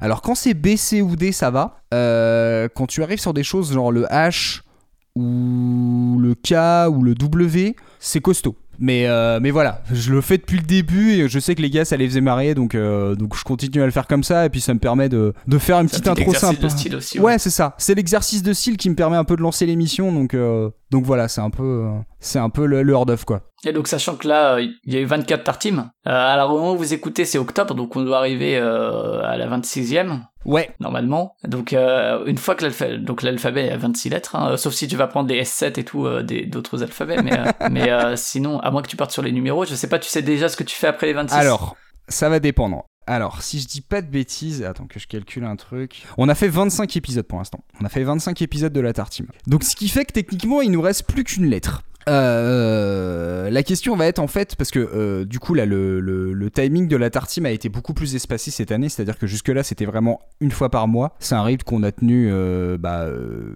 jusqu'à fin 2020 à peu près. Et c'est vrai que là, les derniers mois, euh, bah, du coup, on a dû espacer, mais pour des raisons euh, toutes bêtes, hein, des raisons d'organisation par rapport à nous trois, où du coup, on n'arrivait pas forcément à trouver du temps pour faire le truc. Donc c'est vrai que le format est de plus en plus espacé. Euh, ce qui fait que là, du coup, ouais, on va arriver au 26e épisode, euh, et du coup, on commence à réfléchir, bah, qu'est-ce qui va se passer après. Et du coup, par rapport à l'intro, c'était vraiment le truc de se dire, bon, bah. Déjà, on fait le tour de l'alphabet et on va voir ce qui se passe après. Mais c'est vrai que la question était de se dire, bah en même temps, à part des lettres, je peux pas le faire trop non plus avec des chiffres ou alors faudrait faire avec des accents ou je sais pas. Donc, donc voilà, je t'avoue que la question est pas encore totalement euh, répondue. Euh, je sais pas encore ce que je vais faire après. Et alors justement, tu disais à chaque fois, c'est euh, c'est comme alors c'est c'est différent d'un d'un d'un par exemple quête latérale euh, qui parle de jeux vidéo où là Mm. chacun vient avec une chronique mais d'un sujet différent. Là, il y a quand même un sujet qui rassemble un grand chapeau qui rassemble vos chroniques. Après, euh, effectivement, euh, libre à Ouais. chacun d'entre vous d'évoluer dedans. Euh, et du coup, est-ce que euh, alors on parle peut-être pour toi, euh, sauf si tu sais pour tes camarades, mais euh, au niveau du choix de la chronique, est-ce que euh, est-ce que du coup tu pars de d'un truc dont tu as envie de parler et autour tu trouves des, des exemples musicaux? Ou à l'inverse euh, tu pars plutôt de la musique et puis après tu essayes de, trouver comment comment en parler En général, sachant qu'on en parle tous les trois, euh, on se fait en général euh, régulièrement. Souvent, quand on se fait une, une réunion tous les trois, on prend un moment où on parle des sujets des prochaines, des- des prochaines tartimes. C'est arrivé quelquefois que ce soit, tiens, cet artiste-là a vraiment un truc original, ça pourrait faire une idée de thème. Et après, on essaie de voir tous les trois si justement on arrive à coller. Ah, ah, ouais, on va dire, on arrive à coller justement d'autres d'autres artistes qu'on peut mettre justement autour de cette même thématique. Ou alors, c'est vraiment et des fois plus largement de se dire, tiens, cette question-là, on la trouve assez originale ou assez intéressante. Qu'est-ce qu'on pourrait trouver autour de ça? Ce qui fait qu'il y a des fois, euh, ça peut être un peu compliqué pour chacun d'entre nous. C'est qu'il y a des fois la thématique pouvait nous intéresser, mais on trouvait pas forcément un sujet qui collait et, de se dire, bon bah, euh, on va partir là-dessus parce que, enfin, le- le plus dur à faire, c'était de trouver l'équilibre pour que chacun, chacune, enfin, chacune des trois personnes euh, fasse une chronique qui lui plaise, qu'il a pas l'impression de bâcler ou de faire à la dernière minute parce qu'il a pas trouvé autre chose. Donc c'est vrai que bah, euh, c'est aussi pour ça qu'il y a des fois ça nous prenait, euh, ça nous prenait un peu de temps de, de vraiment choisir, cho- un axe ouais. Choisir un axe, exactement. Mais si tu veux, je, je reprends par rapport aux différentes qu'on a pu faire. Il y en a certaines qui étaient assez larges pour qu'on se dise, tiens, on a un exemple. Genre, il y a un épisode qu'on a fait euh, qui parlait des clashs, enfin, pas, pas les clashs, hein, le groupe, hein, mais euh, de, de, on va dire, de confrontation entre des artistes. Et on s'était dit, euh, enfin, quand, l'idée a été soulevée, bah, du coup, Léo avait un exemple au français, Clem avait un truc de vieille chanson euh, entre, euh, entre Johnny et Antoine, enfin, un vieux truc des années 60-70. Et je me rappelle même plus sur quoi j'étais parti. Euh, Liner Skynerd, ouais, c'est ça. J'étais parti sur un truc sur le rock sudiste aux États-Unis. Mais en fait, ce qui est assez rigolo, c'est qu'on a eu d'abord l'idée euh, du thème et ensuite bah, euh, ça a été un peu chacun fait son enquête de son côté pour essayer de trouver un peu euh, la chronique qui va lui plaire et qu'il a envie de raconter aux autres quoi. Ce qui fait qu'il y a des fois, enfin je, sais qu'on était assez content là-dessus, c'est qu'on a pu à la fois faire des choses assez... euh, assez précises. Par exemple, on avait fait un épisode qui parlait de l'instrumentation maison. Donc, c'était vraiment les personnes qui avaient créé un instrument. euh, où là, du coup, euh, ça avait demandé quand même pas mal de, pas mal de recherches. Euh, et puis à côté, je sais qu'on avait fait des épisodes, on va dire entre guillemets un peu plus larges. Euh, on avait fait jeux, vidéo et musique, on a fait humour et musique. Enfin, en fait, des choses un peu plus larges, mais du coup, qui nous permettaient de nous dire, on n'est pas non plus dans un truc trop, trop, trop, trop, trop précis. Ça nous laisse en fait la liberté à chacun d'entre nous de se dire, bah, je peux parler de ça, je peux parler de ça, je peux parler de, ça, et pouvoir remettre ça justement dans ce grand thème global, en sachant aussi que, bah, voilà, on, on voulait aussi ne pas avoir des chroniques euh, euh, un peu, un peu bateau, quoi. C'est-à-dire que musique et jeux vidéo, bah l'idée elle a l'air l'air simple comme ça, mais c'est vrai que derrière on s'était dit ce serait bien que chacun euh, essaye de montrer en fait quelque chose d'assez différent. C'est-à-dire que moi je suis retourné vraiment sur euh, des jeux où on faisait de la musique, mais vraiment euh, remonté à, à des jeux des années 80 où il y avait vraiment le truc de dire c'est pas juste euh, t'appuies sur le bouton quand il faut, c'est vraiment histoire de dire t'as vraiment le processus créatif qui rentre là-dedans. Je sais que Léo avait parlé d'un jeu justement un jeu de danse. Euh, je me rappelle plus du nom d'ailleurs. Et Clem à côté de ça nous avait parlé je crois de, de... ouais c'était de Rayman, euh, des derniers Rayman qui avaient été faits où justement Ouais, la musique était hyper Rayman Legends, Ouais, c'est ça. notamment. Rayman Legends notamment, où justement il y avait tout ce truc justement de, de, de gameplay qui était lié à la musique. Et en fait, on s'était dit, enfin, on- n'est pas là juste pour faire du name dropping. C'est toujours le truc auquel on, fait, on essaie de faire attention. On n'est pas juste là pour lâcher des noms de ah, lui il a fait ça, lui il a fait ça, lui il a fait ça, parce que bah, tout- en tant qu'auditeur, des fois, on peut se laisser complètement submerger à avoir beaucoup trop d'informations, beaucoup trop de références, et à la fin, bah, pff, on sait plus trop de quoi on parle, quoi. Donc là, Bah, c'était c'est c'est vraiment. surtout une difficulté du podcast, c'est-à-dire que euh, Ouais. t'écoutes ton truc, quand bien même les billets sont, sont complets, alors vous, vous mettez une playlist YouTube et tout, euh, là je pense par exemple aux billets de nouvelles, de nouvelles écoutes souvent qui sont pleins de toutes les sources et tout, et qui sont admirables, Ouais. Euh, mais qui, euh, malgré ça, euh, est-ce que derrière tu vas vraiment prendre le temps? Alors en plus quand tu cites un artiste, je sais pas, un artiste brésilien ou un artiste d'une langue que tu maîtrises très mal et qui a une orthographe que tu vas pas, alors tu peux effectivement les player, mais ouais, voilà, est-ce que derrière la personne va prendre le temps d'aller l'écrire, d'aller la chercher sur Spotify ou sur les plateformes d'écoute pour écouter? C'est toujours difficile quoi. Alors après c'est informatif quoi, mais C'est ça. Mais c'est plus, on va dire, c'est histoire de bien finir le. Enfin, moi je sais que quand, je, publie l'épisode, à chaque fois je mets un truc en doggy bag euh, en me disant voilà, si les gens veulent s'intéresser en plus, on a toujours la playlist où les gens peuvent toujours écouter euh, tous les épisodes, enfin tous les morceaux qui sont diffusés, s'ils sont disponibles évidemment sur la plateforme. Euh, mais c'est vrai qu'autrement, ouais, on va dire, c'est histoire de donner un petit peu en plus. Si les gens sont intéressés par le sujet, ils peuvent avoir quelques informations, quelques, je sais pas, des vidéos, des reportages, des bouts de concerts, des, articles. C'est histoire de dire si les gens sont vraiment piqués, enfin voilà, ils sont vraiment curieux du sujet, bah ils peuvent toujours aller chercher. S'ils le font pas, bah tant pis, c'est pas grave. Le principal, c'est au moins qu'ils aient compris un peu de quoi on parlait pendant l'épisode, quoi.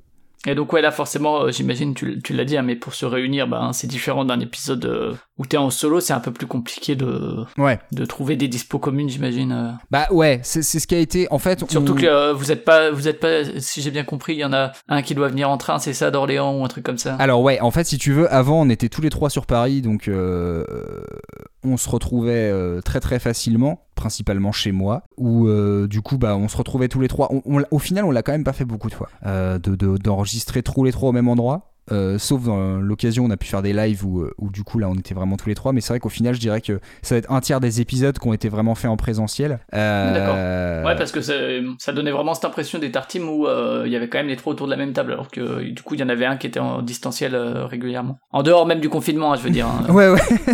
La magie du montage. Euh, c'est bah, c'est aussi pour ça, on se disait, euh, le principal, c'est que chacun a une bonne piste de voix et qu'on on arrive tous à se caler pour donner nos pa- Enfin, ce qui est hyper compliqué, alors moi je le dis en tant qu'animateur de l'émission, euh, ce qui peut paraître hyper compliqué quand t'as 3, voire 4 personnes, voire 5 personnes, c'est qu'il y a des fois tu te dis, les temps de réaction entre les réponses, entre les blagues, entre les trucs, fait que il y a des fois tu peux avoir des putains de latence et c'est des trucs que tu peux pas forcément toujours compenser. C'est-à-dire que si déjà en plus t'as les voix qui sont à et les gens se répondent en décalage, mais en même temps, bah, il faut que tu gardes un peu de, spontanéité et pas don- donner l'impression que tout a été coupé au montage pour pouvoir tout recaler. Il y a des fois, ça peut être, euh, ça, peut être hyper chiant de s'y retrouver. Il suffit qu'il y ait des sons qui résonnent, des trucs comme ça, c'est vrai que ça- peut être hyper chiant. Donc, euh, c'est sûr que le présentiel t'aide beaucoup plus à créer ce sentiment de, convivialité et toi, quand tu animes une émission, de pouvoir distribuer la parole et, pas avoir l'impression que dès que tu dis, euh, bon, euh, qui veut prendre la parole maintenant, t'as un blanc de 5 secondes parce qu'en fait, personne sait parce que chacun est de son côté et c'est pas quand est-ce qu'il peut parler. ça t'apprend à dire euh, et toi un tel prend la parole maintenant quoi au lieu de dire qui C'est veut ça. prendre la parole à, à forcer la prise de parole. t'es un peu obligé d'imposer à dire bon bah Léo c'est à toi de parler maintenant et puis c'est tout quoi.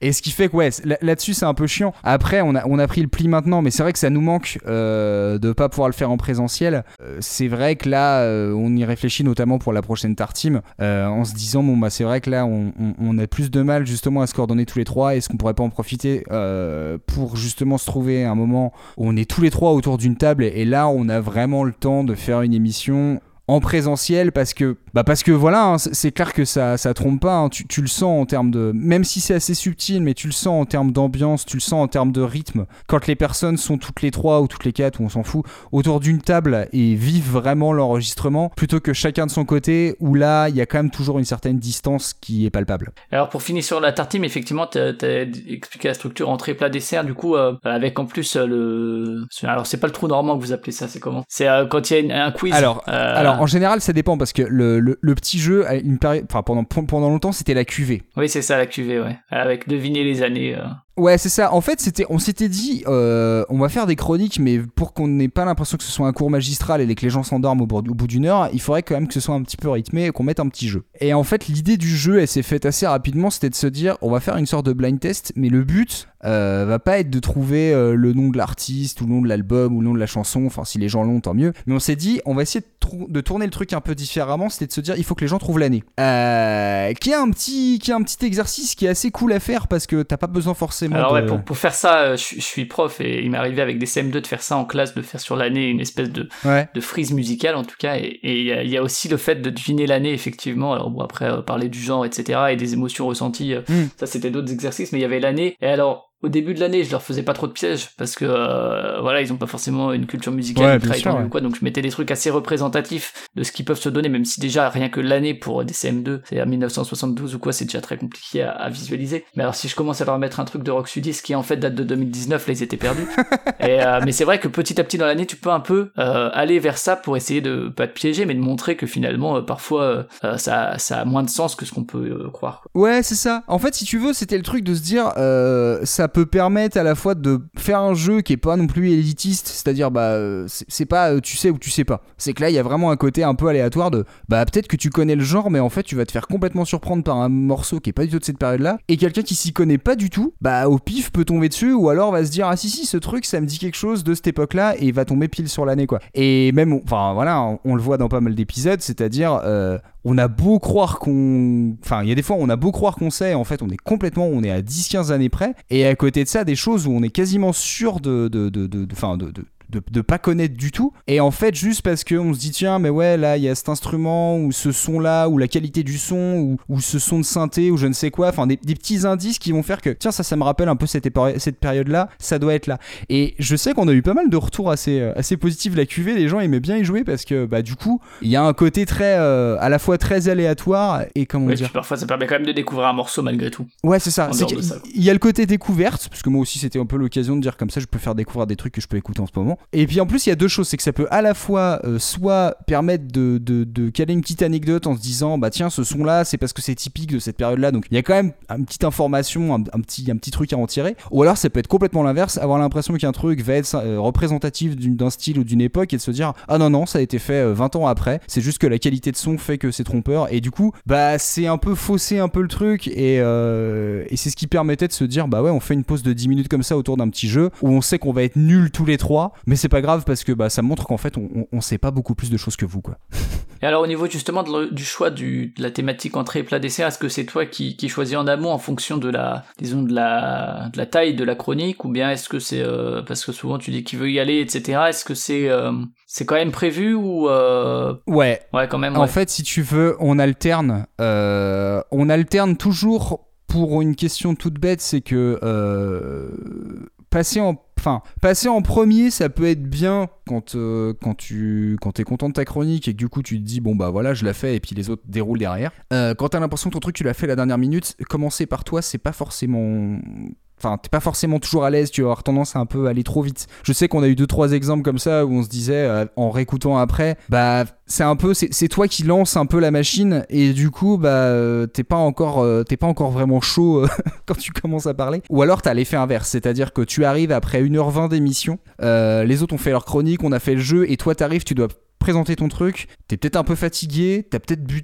peut-être bu un peu trop de bière. Enfin, en général, on essaie quand même de, de, de, pas trop picoler pendant l'émission, mais c'est vrai que quand, euh, quand, tu, quand, tu finis ta, quand tu finis ta bière et que du coup t'as as déjà ton heure et demie d'émission dans les pattes et qu'en plus tu dois faire ta chronique, potentiellement tu manques un peu d'énergie. Et, et, puis même pour les deux autres, c'est pareil, c'est-à-dire que bah y a quand même le truc de se dire rester concentré, rester attentif, rester réactif euh, au, bout de, au bout de la troisième chronique. Et ça, pour le coup, c'est pas facile. Donc c'est pour ça qu'on a toujours fait en sorte d'alterner entre entrée plat dessert. Et puis on va dire que le deuxième truc en général qui rentre en compte, c'est tout simplement la durée de la chronique. C'est-à-dire que si un de nous trois nous dit, euh, bah en fait ce sujet-là, euh, en fait j'ai trouvé un bouquin dessus et j'ai énormément d'informations, donc en fait je peux faire une, un vrai bon gros truc, bah on se dit autant le foutre en plat, parce que voilà, c'est le plat de résistance. Et ou au contraire, si on a un qui nous dit j'ai pas eu trop le temps et du coup mon sujet va peut-être être un peu plus un, pot pourri, euh, bah on va le mettre en dessert. Ou alors on va le mettre en entrée, en ce moment on se fait une petite entrée, un gros plat et puis un, un dessert un peu moyen. Enfin voilà, c'est comme ça qu'on articule en général.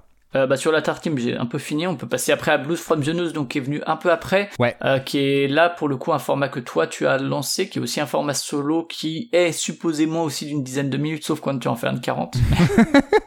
ouais. Mais ouais, du coup là c'est l'idée, là aussi j'imagine de. Euh, tu peux parler vite fait de, du format et de, de sa, sa ligne principale quoi. En fait, alors Blues from the News, l'idée elle est venue courant 2019. Euh, c'est-à-dire que du coup, euh, la même est pas pareil que je faisais depuis deux ans et demi. Euh, à l'époque, il y avait déjà quasiment une quarantaine d'épisodes qui étaient sortis. Et je tournais en rond. Je tournais vraiment en rond dans le sens où c'était pas. Enfin, d'ailleurs, tu peux le constater quand tu vois nos, chers camarades, donc, donc Recoversion et Écoute ça, qu'on lancé Super Cover Battle. Le nombre de reprises ne manque pas. Ah ça, c'est clair.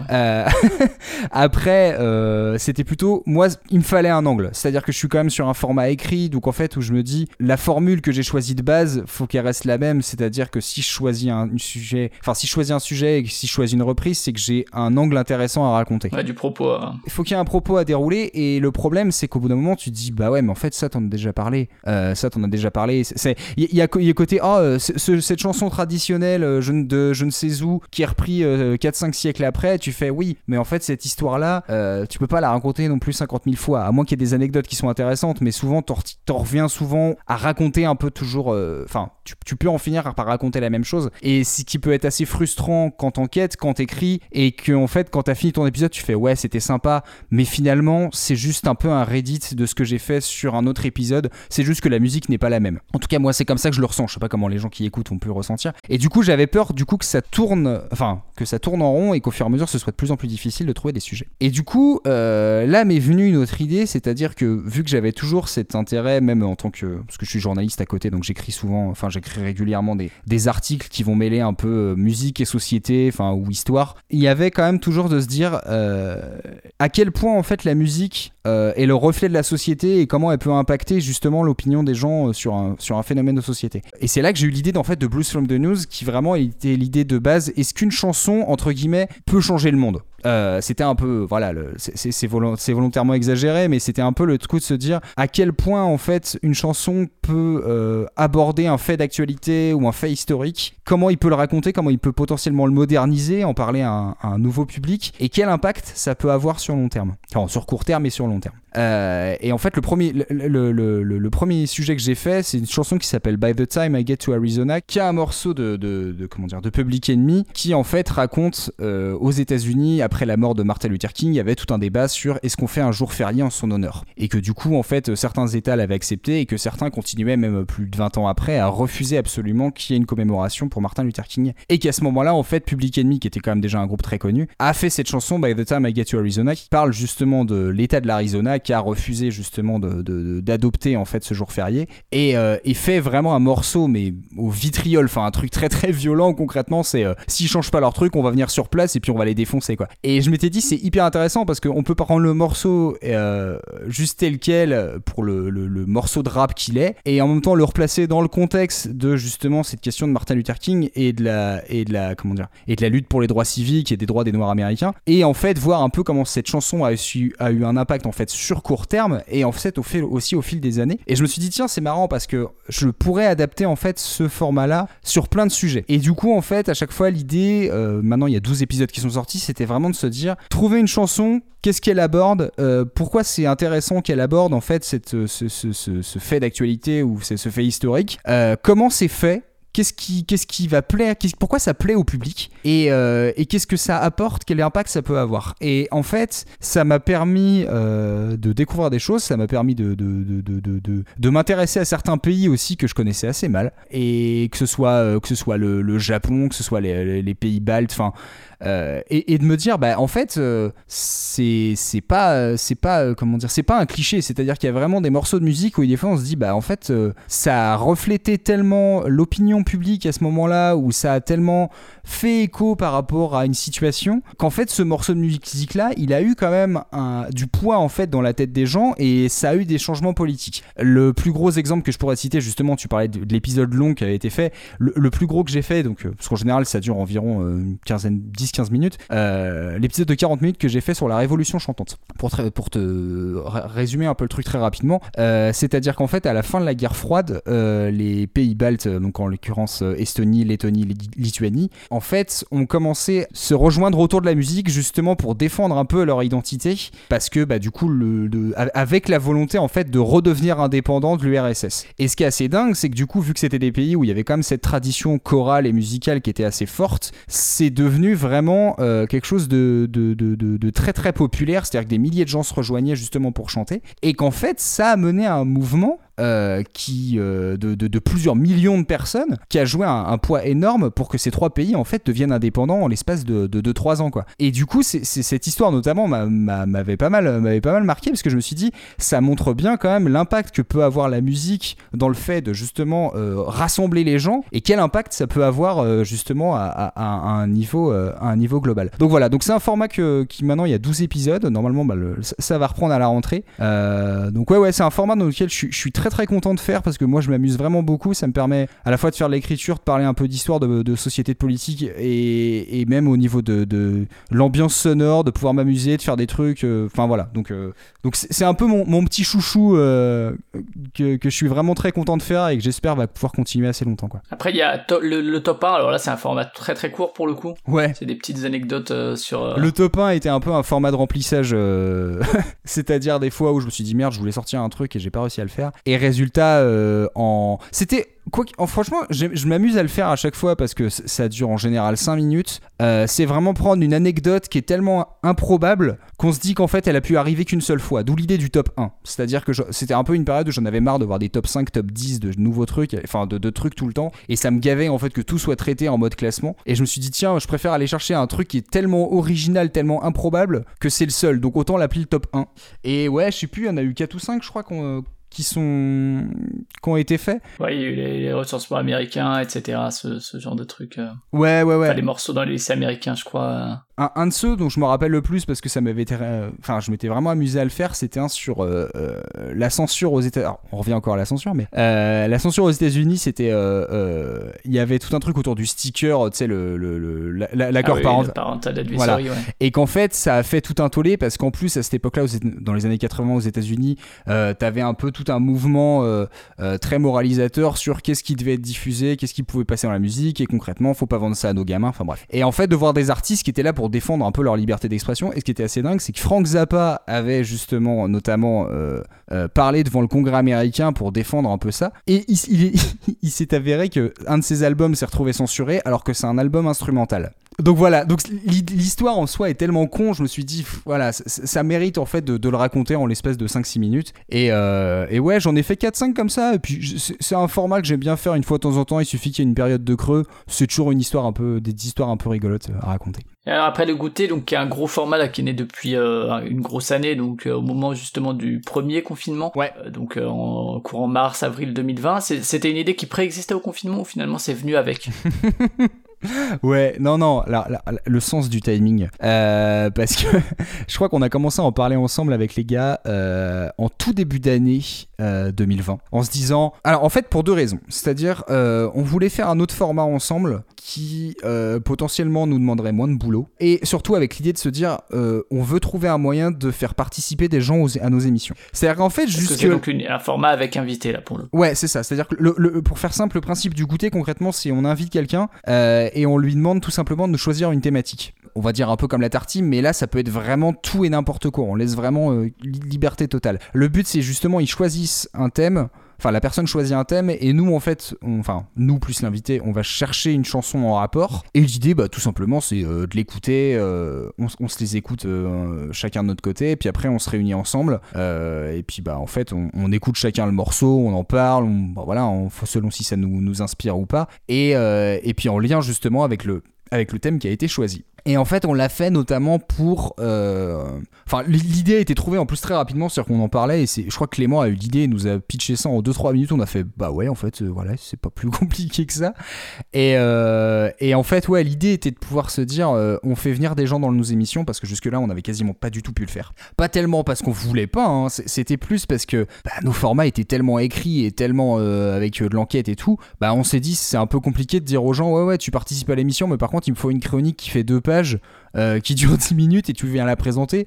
Alors que, enfin voilà, nous on se connaît déjà, on a déjà notre rythme. C'était compliqué de, de dire aux gens arrive et, et, et fais pareil que nous. Donc là, le goûter, c'était un moyen de faire un truc beaucoup plus convivial, de pouvoir mettre en avant des gens qu'on aime bien, enfin voilà, ou que ce soit principalement euh, soit des gens qui se font du podcast, soit qui font, enfin, parlent de musique ou des podcasts qui parlent de musique. Enfin voilà, enfin, on a essayé d'avoir des profils quand même assez variés, des, des gens qu'on connaît bien, des gens qu'on connaissait quasiment permet aussi d'avoir des voix féminines mine de rien dans, dans l'émission. Alors ouais, justement, c'est vrai que c'est un truc, c'est là que tu, te rends compte au fur et à mesure de, choses auxquelles tu fais pas attention et en fait avec le recul de fait se dire bah ouais en fait euh, ça reste trois petits mecs, euh, trois petits blancs urbains qui sont en train de te raconter la musique euh, dans leur salon. Et du coup c'est vrai que c'était rigolo au fur et à mesure de, pouvoir se dire bah enfin c'était même pas que c'était rigolo, c'est qu'en fait il y a eu un moment, enfin quasiment dès le début de se dire on aimerait bien pouvoir alterner euh, un gars et une fille quoi. De se dire vraiment en termes d'invités de la même façon qu'on s'est dit on pourrait al- alterner entre des gens qui font du podcast ou pas du podcast des gens qui font qui font des trucs sur la musique ou qui sont sur des trucs complètement différents pouvoir essayer d'alterner comme ça. Et c'est vrai que bah avoir c'est vrai qu'avoir des voix féminines dans le podcast je veux dire pour un truc tout bête c'est à dire que quand t'as un podcast avec trois mecs qui ont déjà des voix qui sont assez proches bah en vrai ça te permet déjà d'avoir un contraste qui est intéressant. Ça nous permet aussi euh, d'avoir des approches par rapport à la musique qui sont très différentes. Euh, ça nous a permis en fait aussi d'avoir d'aborder des thématiques. On a eu des trucs très très légers, comme on a eu des sujets qui étaient vraiment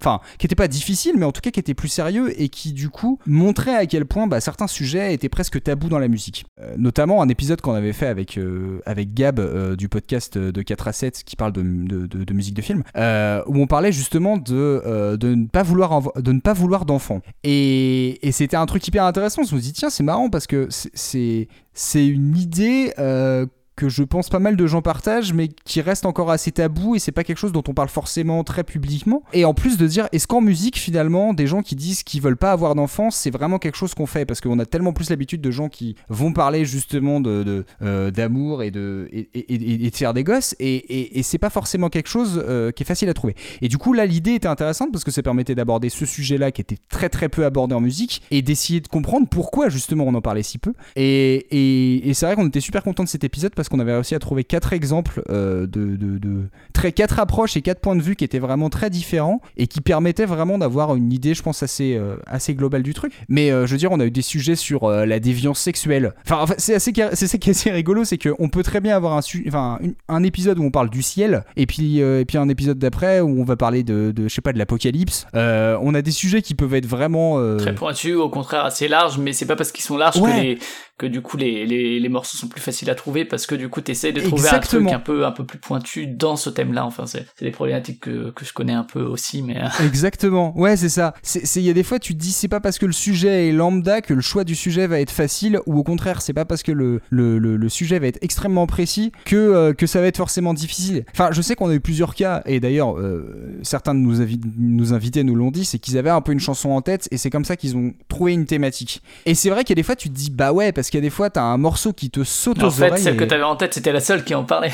Ouais, c'est ça. Ouais, c'est vrai en plus. C'est vrai. On a eu des cas comme ça. Tu fais. Vous aviez parce qu'en général à la fin, je demande aux- je demande à tout le monde s'ils avaient d'autres idées de morceaux. Et autant il y a des fois on a ouais ouais j'avais pensé à ça ça ça et puis d'autres moments tu fais bah non en fait c'est le seul morceau que j'ai trouvé sur le rapport enfin sur le sujet. Et ouais ouais non mais c'est vrai le goûter alors pour pour euh, pour revenir très rapidement sur ce que tu, me demandais au début, ouais, en fait, euh, le hasard a fait que le confinement euh, s'est fait un mois et demi après, quoi. Et du coup, nous qui avions prévu de, se, prévu de, se- de faire ce format vraiment convivial, mais limite en vraiment faisant un goûter, une idée qu'on a toujours gardée, qu'on n'a pas trop trop réussi à mettre en place depuis, c'est-à-dire, euh, bah, on se réunit vraiment en présentiel avec l'invité, et puis limite, on se fait un vrai goûter, on se prend des boissons, des petits trucs à bouffer, et puis, et puis on joue vraiment sur le côté, sur le côté pause, sur le côté détente du format qu'on arrive à faire, mais pas. Enfin voilà, vu qu'on est, vu qu'on est euh, à chaque fois à distance, on n'arrive pas à recréer en fait ce- cette ambiance-là, et c'est vrai qu'on aimerait bien le faire euh, par la suite, quoi. Et Pour le coup, c'est vrai qu'un goûter en, en présentiel permettrait aussi peut-être pour vous d'avoir des invités euh, euh, qui sont pas forcément euh, des gens qui ont du matos de podcast, et parce que euh, vous avez la Ouais. maîtrise du matos, quoi. Ça c'est clair, ça c'est clair, parce que c'est vrai que c'est aussi, alors c'est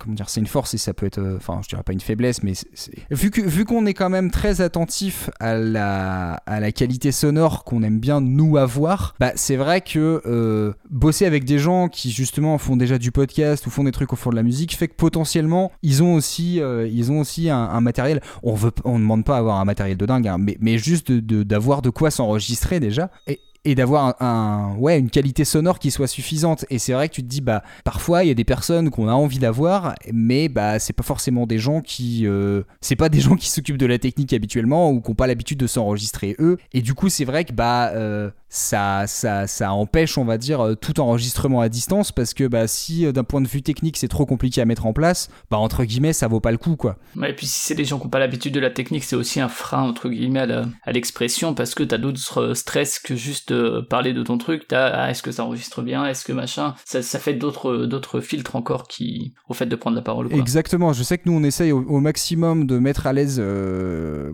quand les gens euh, quand les gens arrivent justement pour que l'enregistrement se fasse de la façon la plus simple, on essaie d'être le plus carré possible pour qu'en fait chaque personne sache euh, entre guillemets ce qu'il doit faire. Et puis après on déroule. Et après euh, enfin voilà enfin l'invité entre guillemets nous fait entre guillemets nous fait l'honneur de venir dans l'émission et en plus choisit un thème pour nous. Après nous euh, voilà on, on fait en sorte que, que l'émission soit la plus agréable et la plus euh, enfin la plus détendue possible et que du coup bah en fait les aspects techniques voilà on, gère un peu on gère un peu en direct si jamais il y a des trucs mais ça, ça se fait de façon très naturelle quoi Et donc il y a euh, après euh, donc il y a effectivement un thème, des, des morceaux qui sont euh, déroulés autour et puis des discussions un peu autour de ce morceau-là, mais effectivement c'est pas des, des discussions de autant que dans, dans la tartine où c'est quand même un peu plus poussé et donc il y a cette fameuse note de canapé qui parfois est donc une note d'apocalypse aussi ouais euh, qui euh, qui vous permet vous de faire la playlist et qui est euh, euh, qui a été là dès le début hein, il me semble hein, dès le premier. Ouais. En fait, si tu veux, quand, euh, quand on a euh, trouvé le quand on a trouvé le concept, euh, rapidement, je me suis dit tiens, je vais essayer d'écrire, d'écrire un- une sorte de script en fait de comment serait fait foutu l'émission. Concrètement, à chaque fois, l'idée c'est des petites questions qu'on, se- pose un peu individuellement. C'est un peu, bah, tout simplement, c'est quoi le morceau qu'il a fait, pourquoi ça colle avec le sujet? Et c'est vrai qu'à la base, j'avais mis un peu plus de catégories parce que ça me faisait marrer justement d'imaginer un peu des catégories un peu originales qui voulaient pas dire grand chose, mais voilà pour que chacun un peu s'amuse à présenter son morceau. Et au final, euh, quasiment le seul truc qui a vraiment été gardé de ça, euh, c'est, le, c'est l'échelle de canapé. C'est, juste une idée euh, toute con que, que j'avais trouvée, c'était de dire comment en fait ranger les morceaux dans la playlist une fois que chacun les a présentés. J'aurais pu les mettre juste dans l'ordre de passage, mais je me suis dit ce serait marrant d'imaginer comment en fait on réagit par rapport à, tel ou tel morceau. Donc sur une échelle de canapé qui va de 1 à 10 ou à 0 ou à 1, euh, on est allongé dans le canapé et on bouge pas du tout et on écoute juste la musique. Et à 10 concrètement, on saute partout et- et c'est le bordel quoi. Et, euh, et du coup, en fait, c'est un truc qui a pris assez rapidement et qu'on a continué de faire à chaque épisode. Euh, ça veut pas dire grand chose du tout. C'est juste, euh, bon, voilà, ça- c'est un petit, euh, c'est un petit truc en plus qui nous permet en fait d'imaginer en plus cette musique dans quel contexte on pourrait l'écouter. Et, c'est toujours sympa à faire. Et ouais, l'échelle a changé quelques fois parce que bah il y a certaines thématiques où on s'est dit bon le canapé, je pense qu'il il rentre pas trop trop en compte euh, de, ce genre de cas, notamment l'épisode d'Apocalypse qu'on avait fait avec Werner Riboulet Qui euh, où, où- où l'idée on s'était dit bon bah si ça parle d'apocalypse en général, ça veut dire que t'es pas tellement sur ton canapé quand ça arrive. Donc on va plutôt imaginer justement cette échelle d'apocalypse. Est-ce qu'on est près de la fin du monde ou pas euh, quand on écoute ce morceau Donc euh, Et avec des virgules 5 qui sont venus se pointer ouais, ouais, ouais, pour ouais. encore compliquer la chose. Non mais alors en plus ouais c'est c'est au fur et à mesure on a commencé à avoir des demi-points alors je me suis dit bon c'est pas grave de toute façon en général après je fais le total donc euh, pff, je fais des notes moyennes donc s'il y a des demi-points c'est pas grave mais le problème c'est qu'à partir du moment où on a commencé à avoir des notes négatives on a eu des ouais on a eu des moins 14 on a eu pif on a eu n'importe quoi et alors le dernier qu'on a fait euh, le dernier épisode qu'on a fait le dernier goûter c'était le surréalisme euh, qu'on a fait avec euh, avec Kelly et Sacha qui font la chaîne YouTube Tangerine qui parle de qui parle de qui parle de musique ils avaient choisi le surréalisme. Alors, du coup, les notes, c'est devenu mais n'importe quoi. C'est-à-dire qu'on a des citrons sur 10. Enfin, on a des. Enfin, le, le- le truc était complètement inclassable à la fin, mais. Mais ouais, enfin, franchement, c'est un petit truc à la base où je m'étais dit, euh, ouais, on verra si on le garde ou pas. Puis en fait, tout le monde a pris le pli, puis c'est devenu un peu le, le- le petit truc rigolo de l'émission, donc. euh, Et du coup, après, ça va dans une playlist YouTube. Ouais. Euh, Spotify aussi fut un temps, mais euh, je crois qu'ils sont plus alimentés. Ce qui s'est passé, c'est que euh, au bout d'un moment, euh, avant, je je, je passais beaucoup de temps à essayer de faire des playlists qui soient à la fois sur YouTube, sur Spotify euh, et sur Deezer. Euh, notamment pour la tartine, j'ai dû le faire pour les dizaines, ou à peu près les dix premiers épisodes. Euh, au bout d'un moment, en fait, c'est devenu vraiment chiant parce que un, c'était hyper chronophage, Euh, et puis deuxio, bah en fait, on parlait de certaines choses qui à des fois étaient pas forcément. Alors déjà un, on parlait pas forcément de morceaux studio, c'est-à-dire qu'il y a des fois, ça pouvait être des extraits de live ou des reportages ou des trucs comme ça, des choses qui sont que sur YouTube et du coup qui sont pas sur les autres plateformes. Et le problème, c'est qu'on s'est dit, bah en fait, si je fais ma playlist sur YouTube ou au total sur nos trois chroniques, il y a, je sais pas, 25 morceaux, mais je veux faire la même playlist sur Spotify, mais en fait j'en ai que 12, bah c'est un peu chiant. Et on se retrouvait notamment parfois avec certaines chroniques où il y avait aucun extrait disponible sur Spotify ou sur Deezer. Donc en fait, au bout d'un moment, je me suis dit, est-ce que ça vaut vraiment le coup? Je suis pas sûr parce que ça me prend déjà pas mal de temps à le faire. Et puis en plus, bah, c'est pas représentatif de ce qui est passé dans l'émission. Donc on a concentré vraiment les playlists autour de YouTube. Et maintenant, ouais, en fait, j'en fais une pour chaque épisode de, de, de, de, chaque émission. Je le fais pas pour chaque format court non plus, mais, mais par contre, pour chaque tartime et chaque goûter, il y, a, euh, y a toujours la playlist euh, qui est disponible sur YouTube euh, de tous les morceaux qui sont diffusés. Et alors c'est peut-être justement un des formats aussi. Alors il y a effectivement l'invité qui est là, qui apporte en plus un côté participatif, mais il y a aussi, euh, je, je sais pas si, c'est évaluable, mais en tout cas où vous proposez aux auditeurs auditrices de euh, proposer des morceaux avec une note de canapé pour alimenter cette fameuse playlist. Est-ce que du coup c'est un format qui crée plus d'interaction euh, Alors sur, le Discord de Podcut, je pense que ça va être le plus simple de de faire des propositions parce que c'est euh, Discord, alors que euh, Peut-être en réponse au tweet aussi, je sais pas. Mais... Ouais, je t'avoue- alors déjà oui, c'est vrai que assez rapidement, ce qui est vrai que ça a été très sympa, c'est qu'on a eu, euh, on a eu pas mal de gens autour de nous qui ont commencé à nous justement nous, nous, nous, nous suggérer des morceaux. C'était vraiment l'idée aussi hein, de, de faire un truc, on se disait plus participatif, de se Ah dire, ouais. C'est- comment dire, entre guillemets, ça permet de créer un peu euh, plus de contact avec les gens et euh, et puis surtout bah ouais d'avoir des propositions dans des genres auxquels on n'aurait pas du tout pensé parce que c'est des choses qu'on connaît pas forcément. Et c'est vrai que régulièrement, surtout sur Twitter, euh, mais ouais, pas mal sur Discord, pas mal de gens ouais nous, nous envoient, enfin pas mal de gens, ouais on a toujours, on a toujours quand même une poignée de gens qui nous envoient du coup des morceaux en rapport avec la thématique. Et, et ouais c'est vrai que ça fait plaisir. Et je sais qu'on a eu quelques épisodes, on partait avec nos 4 morceaux et je remplis la playlist au fur et à mesure et on se retrouve avec 30 morceaux Mais du coup ouais ça, fait super plaisir. Alors la difficulté après c'est de réussir à classer tout ça. C'est pour ça aussi du coup qu'on demande aux gens euh, de, mettre une note de canapé. Euh, mais ouais ouais c'est vrai que l'idée aussi derrière c'est de se dire bah plus on, a, enfin nous on est arrivé avec nos, quelques suggestions, mais l'idée c'est d'essayer d'avoir un truc le plus exhaustif possible pour montrer en fait euh, ouais tout l'éventail des, musiques que tu peux trouver sur des sujets qui est des fois où on s'attend pas du tout à ce qu'il y ait autant de sujets, enfin autant de autant de morceaux disponibles. Donc ouais le côté participatif marche pas mal. Franchement c'est là-dessus on était assez, on, est assez content. Même si on voilà on aimerait que ce soit un peu plus euh, on, aimerait que ce soit un peu plus réceptif, mais c'est entre guillemets c'est c'est le problème. euh, Enfin c'est un problème. C'est toujours la grande question avec les réseaux sociaux, c'est qu'il y a des fois tu tu partages des choses, tu voudrais que les gens réagissent plus, interagissent plus, ils le font pas. Bah c'est pas grave parce qu'en fait toi-même tu le fais pas forcément et on va dire c'est c'est toujours un peu la difficulté de pousser les gens à interagir avec toi en dehors du contexte de l'émission quoi.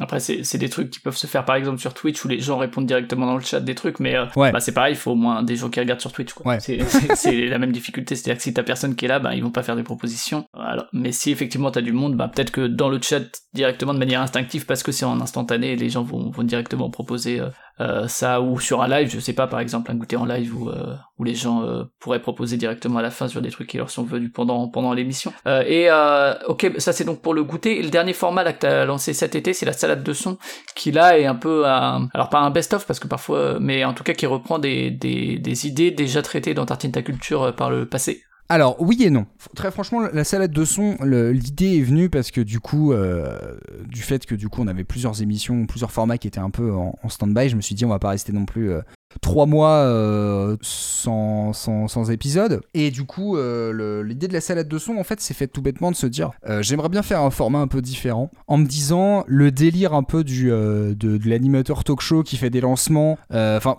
c'est- un truc que j'aime toujours faire, qui me fait toujours rire. En plus, et des fois, on a l'occasion de le faire des fois pendant les émissions, faire faire, des lancements, s'amuser à faire des lancements, c'est toujours un truc assez sympa à faire. Et du coup, je me suis dit bah tiens, faudrait essayer de faire un format un peu un peu léger où concrètement, je, je propose juste euh, des morceaux et, et, et, je les lance comme ça en, une minute. Et puis voilà, ça, ça, ça fait un petit format léger que les gens peuvent écouter pendant l'été. Euh, le premier épisode, ouais, justement, je voulais euh, revenir un peu sur des morceaux qui étaient passés. Soit dans le goûter, soit dans la tartine euh, ou autre, et, euh, et revenir un peu parce que c'est vrai qu'il y a des fois on se dit bah pendant une seule émission on peut passer peut-être une vingtaine de morceaux et du coup bah voilà on, on peut un peu les oublier et je me suis dit tiens ce serait marrant de, de- de revenir un peu sur ces, sur ces morceaux qui sont peut-être passés un peu à la va-vite ou dans des courts extraits et de les repasser. Donc ça c'était le premier épisode. Ensuite pour le deuxième je me suis dit tiens j'aimerais bien euh, trouver un truc un peu plus thématique mais en me disant euh, j'ai pas non plus que ce soit un thème de goûter quoi c'était euh, c'était plus une question d'ambiance. Et le deuxième je l'ai fait euh, le deuxième était nocturne. Donc là l'idée était vraiment de d'essayer de partager des morceaux qui avaient vraiment une ambiance de nuit. Euh, et la dernière que j'ai faite là je me suis plus amusé c'était la visite de la cuisine. Où là j'essayais de vraiment imaginer une espèce de mise en scène où moi bah justement j'étais parti en vacances. Et, et je laissais un peu les clés aux auditeurs pour se balader dans la cuisine. Et en fait c'était histoire de dire j'ai trouvé des morceaux sur je sais pas sur sur le frigo sur sur euh, sur les, couverts sur euh, sur la bouffe dans le frigo sur un gâteau sur euh, enfin plein de trucs. Et du coup je me suis dit tiens je vais essayer de, de, de, faire ça comme si c'était une sorte de visite guidée de la cuisine. Et pour chaque truc dont je parle il y a une chanson à rapport. Et je me suis bien marré à le faire. C'est un truc que je vais essayer de refaire voilà, la, la salade de son va rester, je pense, un format estival. Peut-être que je le reprendrai plus tard. Mais c'est un petit exercice de style qui m'a fait marrer parce que ça me permettait justement de, bah ouais, de parler de musique assez rapidement sans avoir forcément beaucoup de d'enquête, d'écriture derrière. Et pouvoir faire un format assez, assez léger aux gens euh, pendant, pendant l'été, quoi. Du coup, bah ça c'est le dernier format. Est-ce que, euh, euh, de manière générale, les, les morceaux euh, que vous traitez, vous les passez quand même pendant l'épisode pour pouvoir rebondir dessus? C'est pas juste au montage? En tout cas, j'ai l'impression que vous, vous les écoutez, que ce soit dans le goûter ou la tartime au moins. Ouais, ouais, ouais. En fait, on, on passe par un site en fait où tu peux faire des écoutes simultanées. C'est Watch Together. Et en fait, l'avantage, c'est que, bah, alors, tout bêtement, en fait, ça permettait de compenser la latence. Parce que sinon, oui, on aurait pu trouver un truc de se dire, euh, on s'envoie les liens YouTube et du coup, on écoute ensemble. Bon, sachant que euh, aujourd'hui Discord permet de streamer son écran et euh, pour le faire sur d'autres podcasts, nous on fonctionne Ouais. comme ça où, où on stream son lecteur de musique. Je crois qu'on euh, l'avait pas fait parce que on avait des problèmes. Je, crois- je- je sais plus pourquoi ça buguait pas mal. euh. Ah oui, des fois s'il y a de la- des problèmes de connexion, du coup le, le morceau ça devient un truc totalement glitch Ouais. qui est parfois intéressant mais très éloigné du morceau original. Quoi. tu m'étonnes. Ouais, ouais, non, non, c'est pour ça on, on s'était dit, pour éviter tout problème de latence, en fait, on passe par, ce, on passe par cette plateforme-là. Ça, ça nous facilite quand même pas mal la tâche, parce que c'est vrai que euh, quand on se rappelle des premières émissions, et des fois c'est des bons, alors, euh, ok, donc chacun a de quoi enregistrer, euh, sur, quoi on se, sur quoi on se parle. On passe par, par Discord, on passe par Messenger, on passe par, enfin, on était passé par différentes plateformes. Comment on écoute de la musique ensemble, par sur quoi on passe et tout. Enfin, il y, avait pas mal de, petits trucs techniques où il a fallu un peu qu'on trouve notre, notre équilibre là-dessus. Mais voilà, on, a eu la chance, enfin, on, a quasiment jamais eu de gros bugs. Il y a un goûter où une fois on a eu un, j'ai eu un bug d'enregistrement qui fait qu'on a été obligé de le refaire. Mais sinon, Ça euh, obligé, hein, sinon, sinon t'es pas un vrai podcast euh, si euh, avant ton 40 e épisode t'as pas eu un épisode qui a, qui a planté. Exactement. Mais en plus, c'est arrivé, ouais, c'est arrivé l'année dernière, je crois. Donc ouais, ouais. On, on- pourtant, on commençait déjà à avoir de la bouteille, mais t'es jamais à l'abri hein, d'un truc qui va déconner. Donc ça t'appre- ça t'apprend aussi à faire des, des- des enregistrements un peu en backup en se disant bon, au moins on a cette, cette sécurité là.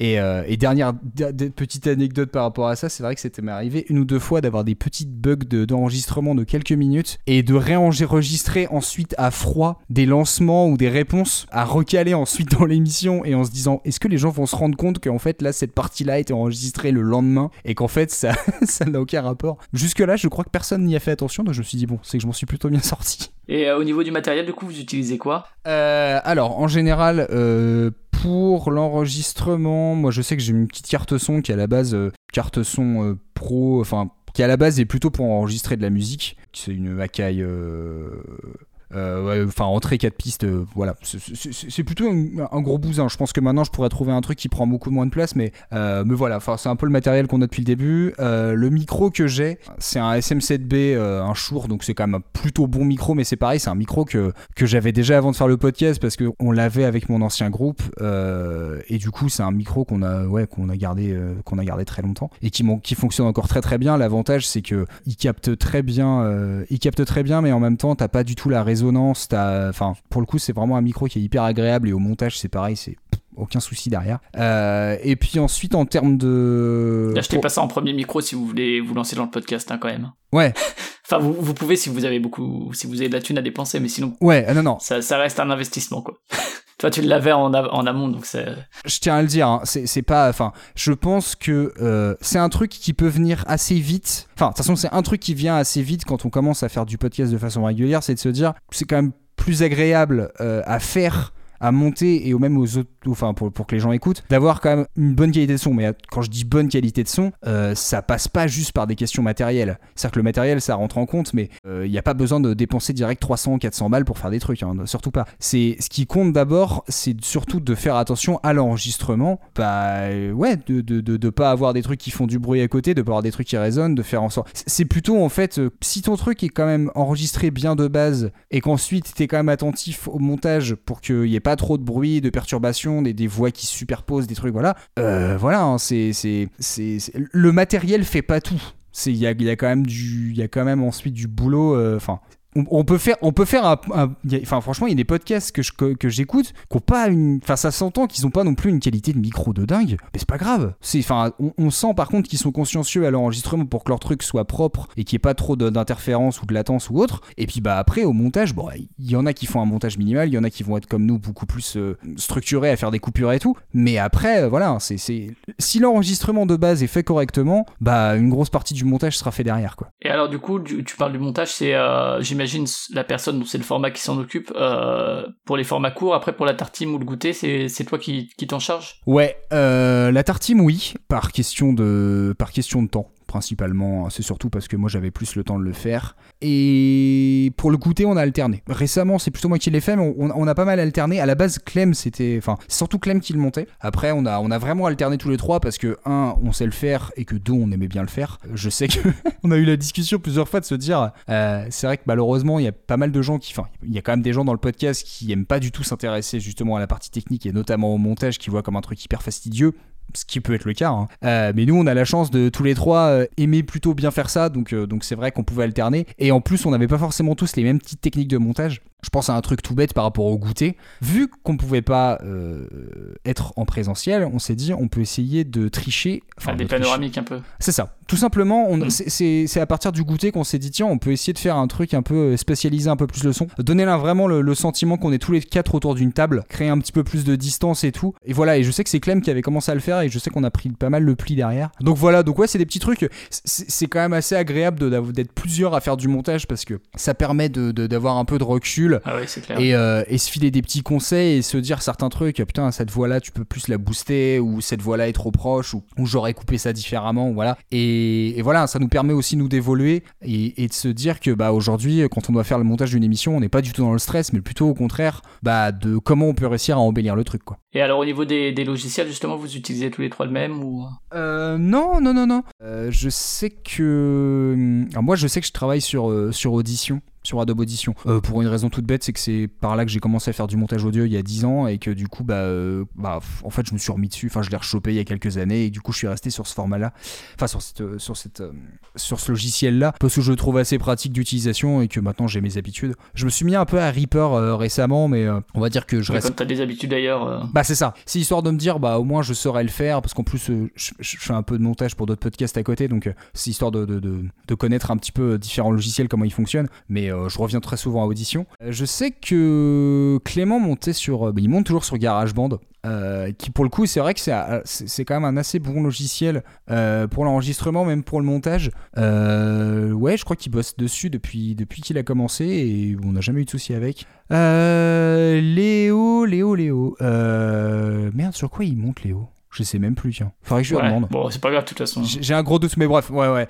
Mais voilà, enfin, tout ça pour dire, on- n'est pas forcément sur les mêmes logiciels, mais après, on s'y retrouve quand même euh, très très facilement. En fait, le montage, enfin, moi en tout cas, la façon dont je le vois, c'est quand même avant tout une question de rythme. C'est ok, faut que tu nettoies les pistes pour qu'il n'y ait pas trop de, de bruit, de bruit de bouche, de respiration, de. Voilà, bref, on s'en fout, mais. Mais par contre, ouais, c'est aussi une question de rythme et de, de savoir mettre le. trouver le bon timing pour lancer les morceaux, pour trouver du. pour que le truc reste assez fluide, pour qu'en fait, une discussion de une heure et demie pas un truc où à la fin, on te fait plus attention. Alors, après, je dis ça, euh, chacun, chacun est concentré de- à sa façon un peu sur ce qu'il écoute, mais, mais je trouve quand même ça assez intéressant des fois de se dire, bah, essayer de couper le plus de pauses euh, inutiles, mais par contre savoir garder assez, un- un- assez de respiration pour qu'on garde le côté intéressant et le côté agréable en fait de l'écoute. Donc, euh, donc c'est un truc auquel moi je fais attention et je sais que les gars ils font très attention aussi. Ok, je crois qu'on a fait le tour des formats. Est-ce que tu, il y, a- il y a des trucs euh, spéciaux dont tu voudrais parler? Il y a eu les lives dont tu as parlé qui étaient donc incorporés au live podcast, je crois. Ouais, ouais, ouais. On a fait, euh, on a fait deux lives au total. On a fait un premier live. Alors à chaque fois les lives, pour, pour les lives, on a toujours fait euh, un épisode de la Tartime.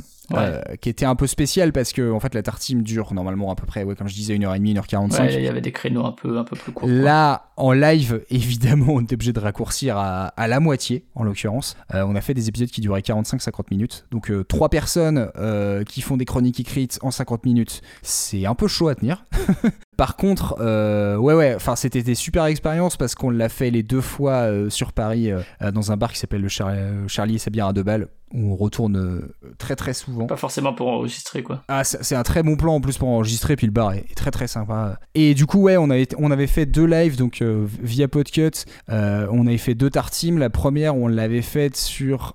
Je crois qu'on avait. le- la, la thématique, c'est un truc genre trop rapide. Et où on s'était dit, bon, bah, vu qu'on a que 50 minutes et qu'il faut Ah oui, oui, il y avait, ça parlait de Gabber ou des trucs Ouais, comme ça. il y avait des trucs comme ça. On, on, avait fait en fait, euh, de, on avait fait, euh, enfin, euh, de toute façon l'épisode est toujours disponible, hein, mais de de- de- d'aborder en fait trois artistes et qui du coup avaient avaient fait un truc dans la précipitation et du coup on s'était dit tiens ça ferait un- une thématique assez intéressante à faire et ça permettait d'avoir un truc en plus assez interactif parce que bah du coup les gens dans le public réagissaient, on pouvait leur poser des questions. Je sais plus si on avait joué à la QV ou si on avait fait un autre jeu. Je crois qu'on avait joué à la QV, je sais plus. Mais du coup, enfin, c'était vraiment cool de là avoir le public et d'avoir des gens qui étaient réceptifs. On pouvait leur poser des questions, les faire réagir à des trucs. Euh, donc on a fait ce premier live et le deuxième qu'on a fait euh, en mars 2020, en l'occurrence euh, le soir même où les bars ont été fermés pour le, confirme- le confinement, c'est-à-dire qu'on a fini le truc et genre deux heures après, fallait qu'on, enfin c'était fini quoi. Et là, cet épisode, on l'a fait sur les concerts, de parler un peu de de, de, de, de- concerts un peu historiques ou mythiques. Et je sais que notamment Léo avait fait une espèce de, de jeu d'enchères qui était assez marrant où il fallait essayer de trouver justement le nombre de gens qui étaient allés à tel ou tel concert. Et c'est pareil, ça avait été un truc interactif hyper, hyper marrant à faire. Donc ouais, on aurait voulu pouvoir en faire d'autres. Euh, bah, malheureusement, ça n'a pas, été- pas été possible. Mais c'est vrai que dans l'absolu, euh, c'est un truc qu'on s'était vraiment bien marré à faire et qu'on aimerait bien refaire. Il y, y a une espèce d'adrénaline assez marrante en fait parce que, enfin, nous ça nous a rappelé un peu des ambiances de concert où quand t'es sur scène où il y a le petit stress du début et qu'après une fois que t'es lancé, tu joues un peu avec, euh, tu joues un peu avec avec le public pour justement euh, créer un peu euh, cette espèce d'énergie un peu où, où chacun, chacun se donne vraiment à fond et, faire en sorte justement que bah en 50 minutes on en profite, on en profite au, maximum. Et, et du coup, c- enfin cette sensation de, de, de concert, de jouer de la musique et là de le faire en podcast et on, on ressentait un peu les choses de la même façon donc euh, donc ouais le live c'est un truc euh, on s'est on s'est vraiment bien marré à le faire et ce serait vraiment un plaisir de pouvoir le refaire euh, dès que possible quoi. Et du coup, pour le futur, il y a d'autres formats qui sont prévus ou déjà, ça en fait déjà pas mal. Hein. Ça- vous vous en rendez compte Je pense que c'est l'épisode de Podcastorama le plus long parce que on aurait presque pu faire un épisode sur chacun des formats parce que c'est à chaque fois vraiment différent et il y a vraiment à chaque fois à discuter autour de, du format. Donc, Ouais ouais. est-ce qu'il y en a d'autres qui sont prévus ou pas? Alors ouais. Euh, alors c'est ce que je me disais, c'est vrai que là tu vas avoir- tu vas avoir un épisode très très très très long. Alors bon, c'est pas grave. Moi, j'ai pas de, de, de contraintes à ce niveau-là, donc ça va. Ok.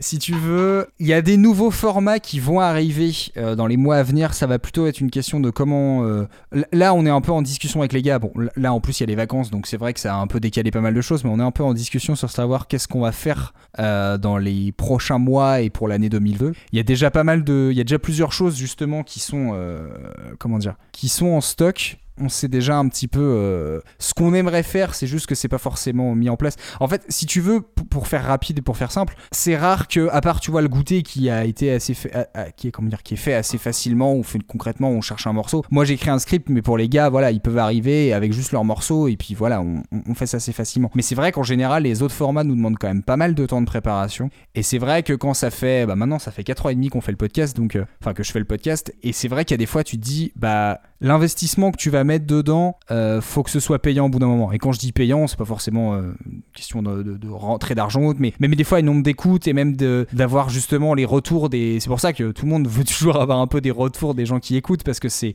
hyper motivant et c'est ce qui ce qui donne envie de continuer et de creuser encore plus et tout. Et, et, et pour pas perdre la motivation et pas et pour pas avoir l'impression de tourner en rond, c'est aussi pour ça qu'on a fait autant, autant de formats assez différents. Euh, pour te dire un peu sur les prochains trucs qui vont arriver, je sais que bah, le, le format justement nouvelle recette Léo a lancé en début d'année, concrètement le, concept c'est euh, pourquoi un, un, mo- un mouvement musical arrive à un endroit, euh, enfin à un moment donné, à un endroit euh, donné, et raconter un peu cette histoire-là. En général, c'est des formats qui durent bien une demi-heure, donc c'est vrai que ça lui prend pas mal de temps. Je sais que le deuxième épisode est déjà dans les cartons, et du coup, bah là, faut qu'il finisse. bah, il le sortira quand il le sortira. Je mets pas la pression là-dessus parce que je sais que voilà, faut que ça lui prenne du temps.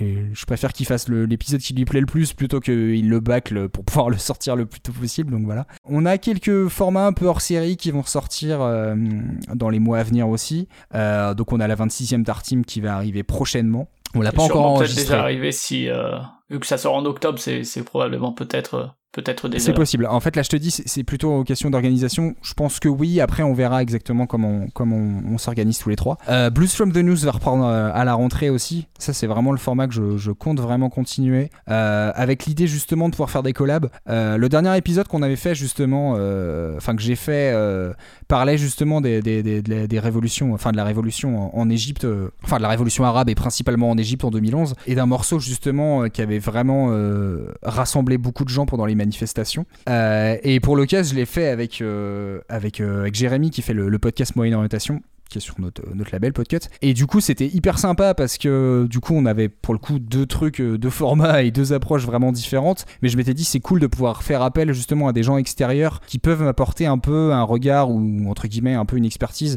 sur un contexte ou sur euh, voilà par rapport à sa- par rapport à cette chanson et avoir un peu ce apporter un peu plus de relief au truc. Et je sais que là, pour les prochains épisodes, je compte vraiment faire en sorte de demander plus souvent à des gens de venir en fait filer un coup de main euh, euh, pour l'épisode. Donc News va reprendre et puis on aura peut-être comme je disais quelques petits formats en- plus qui vont revenir dans les dans les mois à venir. Si tu veux là on est un peu euh, c'est pas qu'on est en stand-by mais je pense que le, le, le, planning va être un peu plus euh, clairsemé on va dire dans les dans les mois à venir euh, selon un peu comment on peut s'organiser tous les trois et selon ce que chacun individuellement arrive à produire quoi. Est-ce que tu as autre chose à, à rajouter ou euh, on a fait un bon panorama des, des différents des différents formats et tout donc si tu vois un truc qu'on a oublié Je pense pas. Je pense qu'on a quand même déjà abordé pas mal de choses. Mais ouais, ouais. ju- juste un, tout petit truc que je pourrais rajouter, c'est, euh, je pense que euh, faut pas. euh, je pense qu'il faut pas hésiter à faire un maximum de trucs qui nous plaît, parce que je, sais que j'en avais parlé avec différents podcasteurs qui nous disaient ah c'est cool parce que du coup vous restez pas sur un seul truc, vous vous dites c'est pas grave, on part sur autre chose. Et c'est vrai qu'il y a des fois je me suis dit si les gens s'amusent vraiment à faire du podcast, même s'ils ont un format, et des fois de se dire bah euh, t'as le droit de tester autre chose, t'as le droit de tester un truc différent qui est peut-être pas forcément dans l'angle ou enfin dans l'approche que t'as habituellement, mais qui va te permettre de faire des choses un peu différentes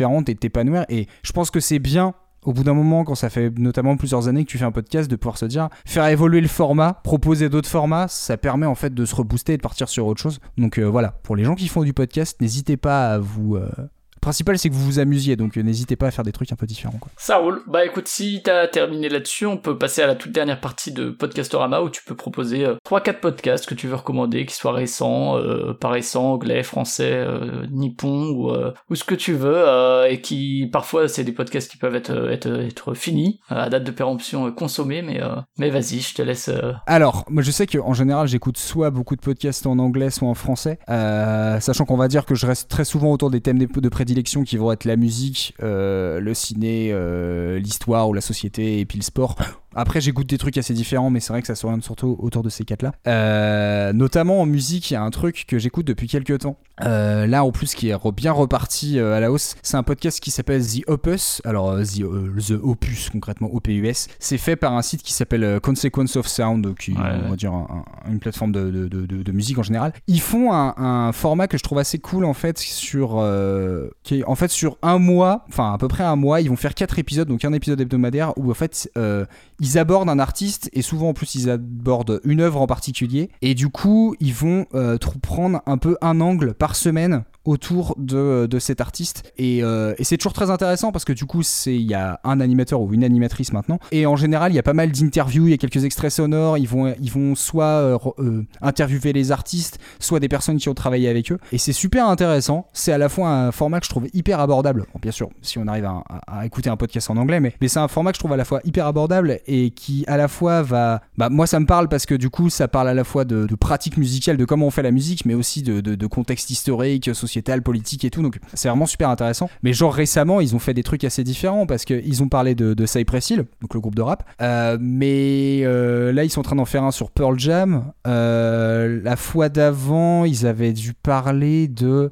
ils en avaient fait sur sur comment il s'appelle sur Bill Withers enfin en fait ils font des artistes dans des dans des genres assez différents dans des à des périodes assez différentes et ils apportent vraiment un regard qui, qui, qui est vraiment très différent à chaque épisode en plus donc c'est vrai que ça donne euh, ça donne vraiment un intérêt à chaque à chaque épisode qui vont sortir donc euh, donc ouais The Opus si vous si vous aimez bien les podcasts en anglais euh, autour de la musique c'est vraiment super intéressant après euh, j'avais écouté je suis retombé dessus récemment parce que j'avais pas pris le temps j'avais écouté euh, comment il s'appelle? Renegades Mhm. un podcast qui avait été fait. alors, c'était Bruce Springsteen et Barack Obama. Donc, en termes de papa, ça se pose bien. Qui, euh, parlait un peu de la société américaine, mais qui parlait surtout de musique et tout. Euh, J'ai pas écouté tous les épisodes parce que bon, euh, c'est vrai que au bout d'un moment c'était un, peu long, mais pour le coup c'était super intéressant. Juste un peu avoir leur recul par rapport à différentes choses, leur approche de la musique et, la vision qu'ils pouvaient en avoir, euh, un homme politique et un artiste. Pour le coup, c'était assez cool. En podcast un peu plus vieux que j'avais écouté, qui était super intéressant. Ouais, Wind. euh, c'était Wind of Change. Ouais, c'est ça.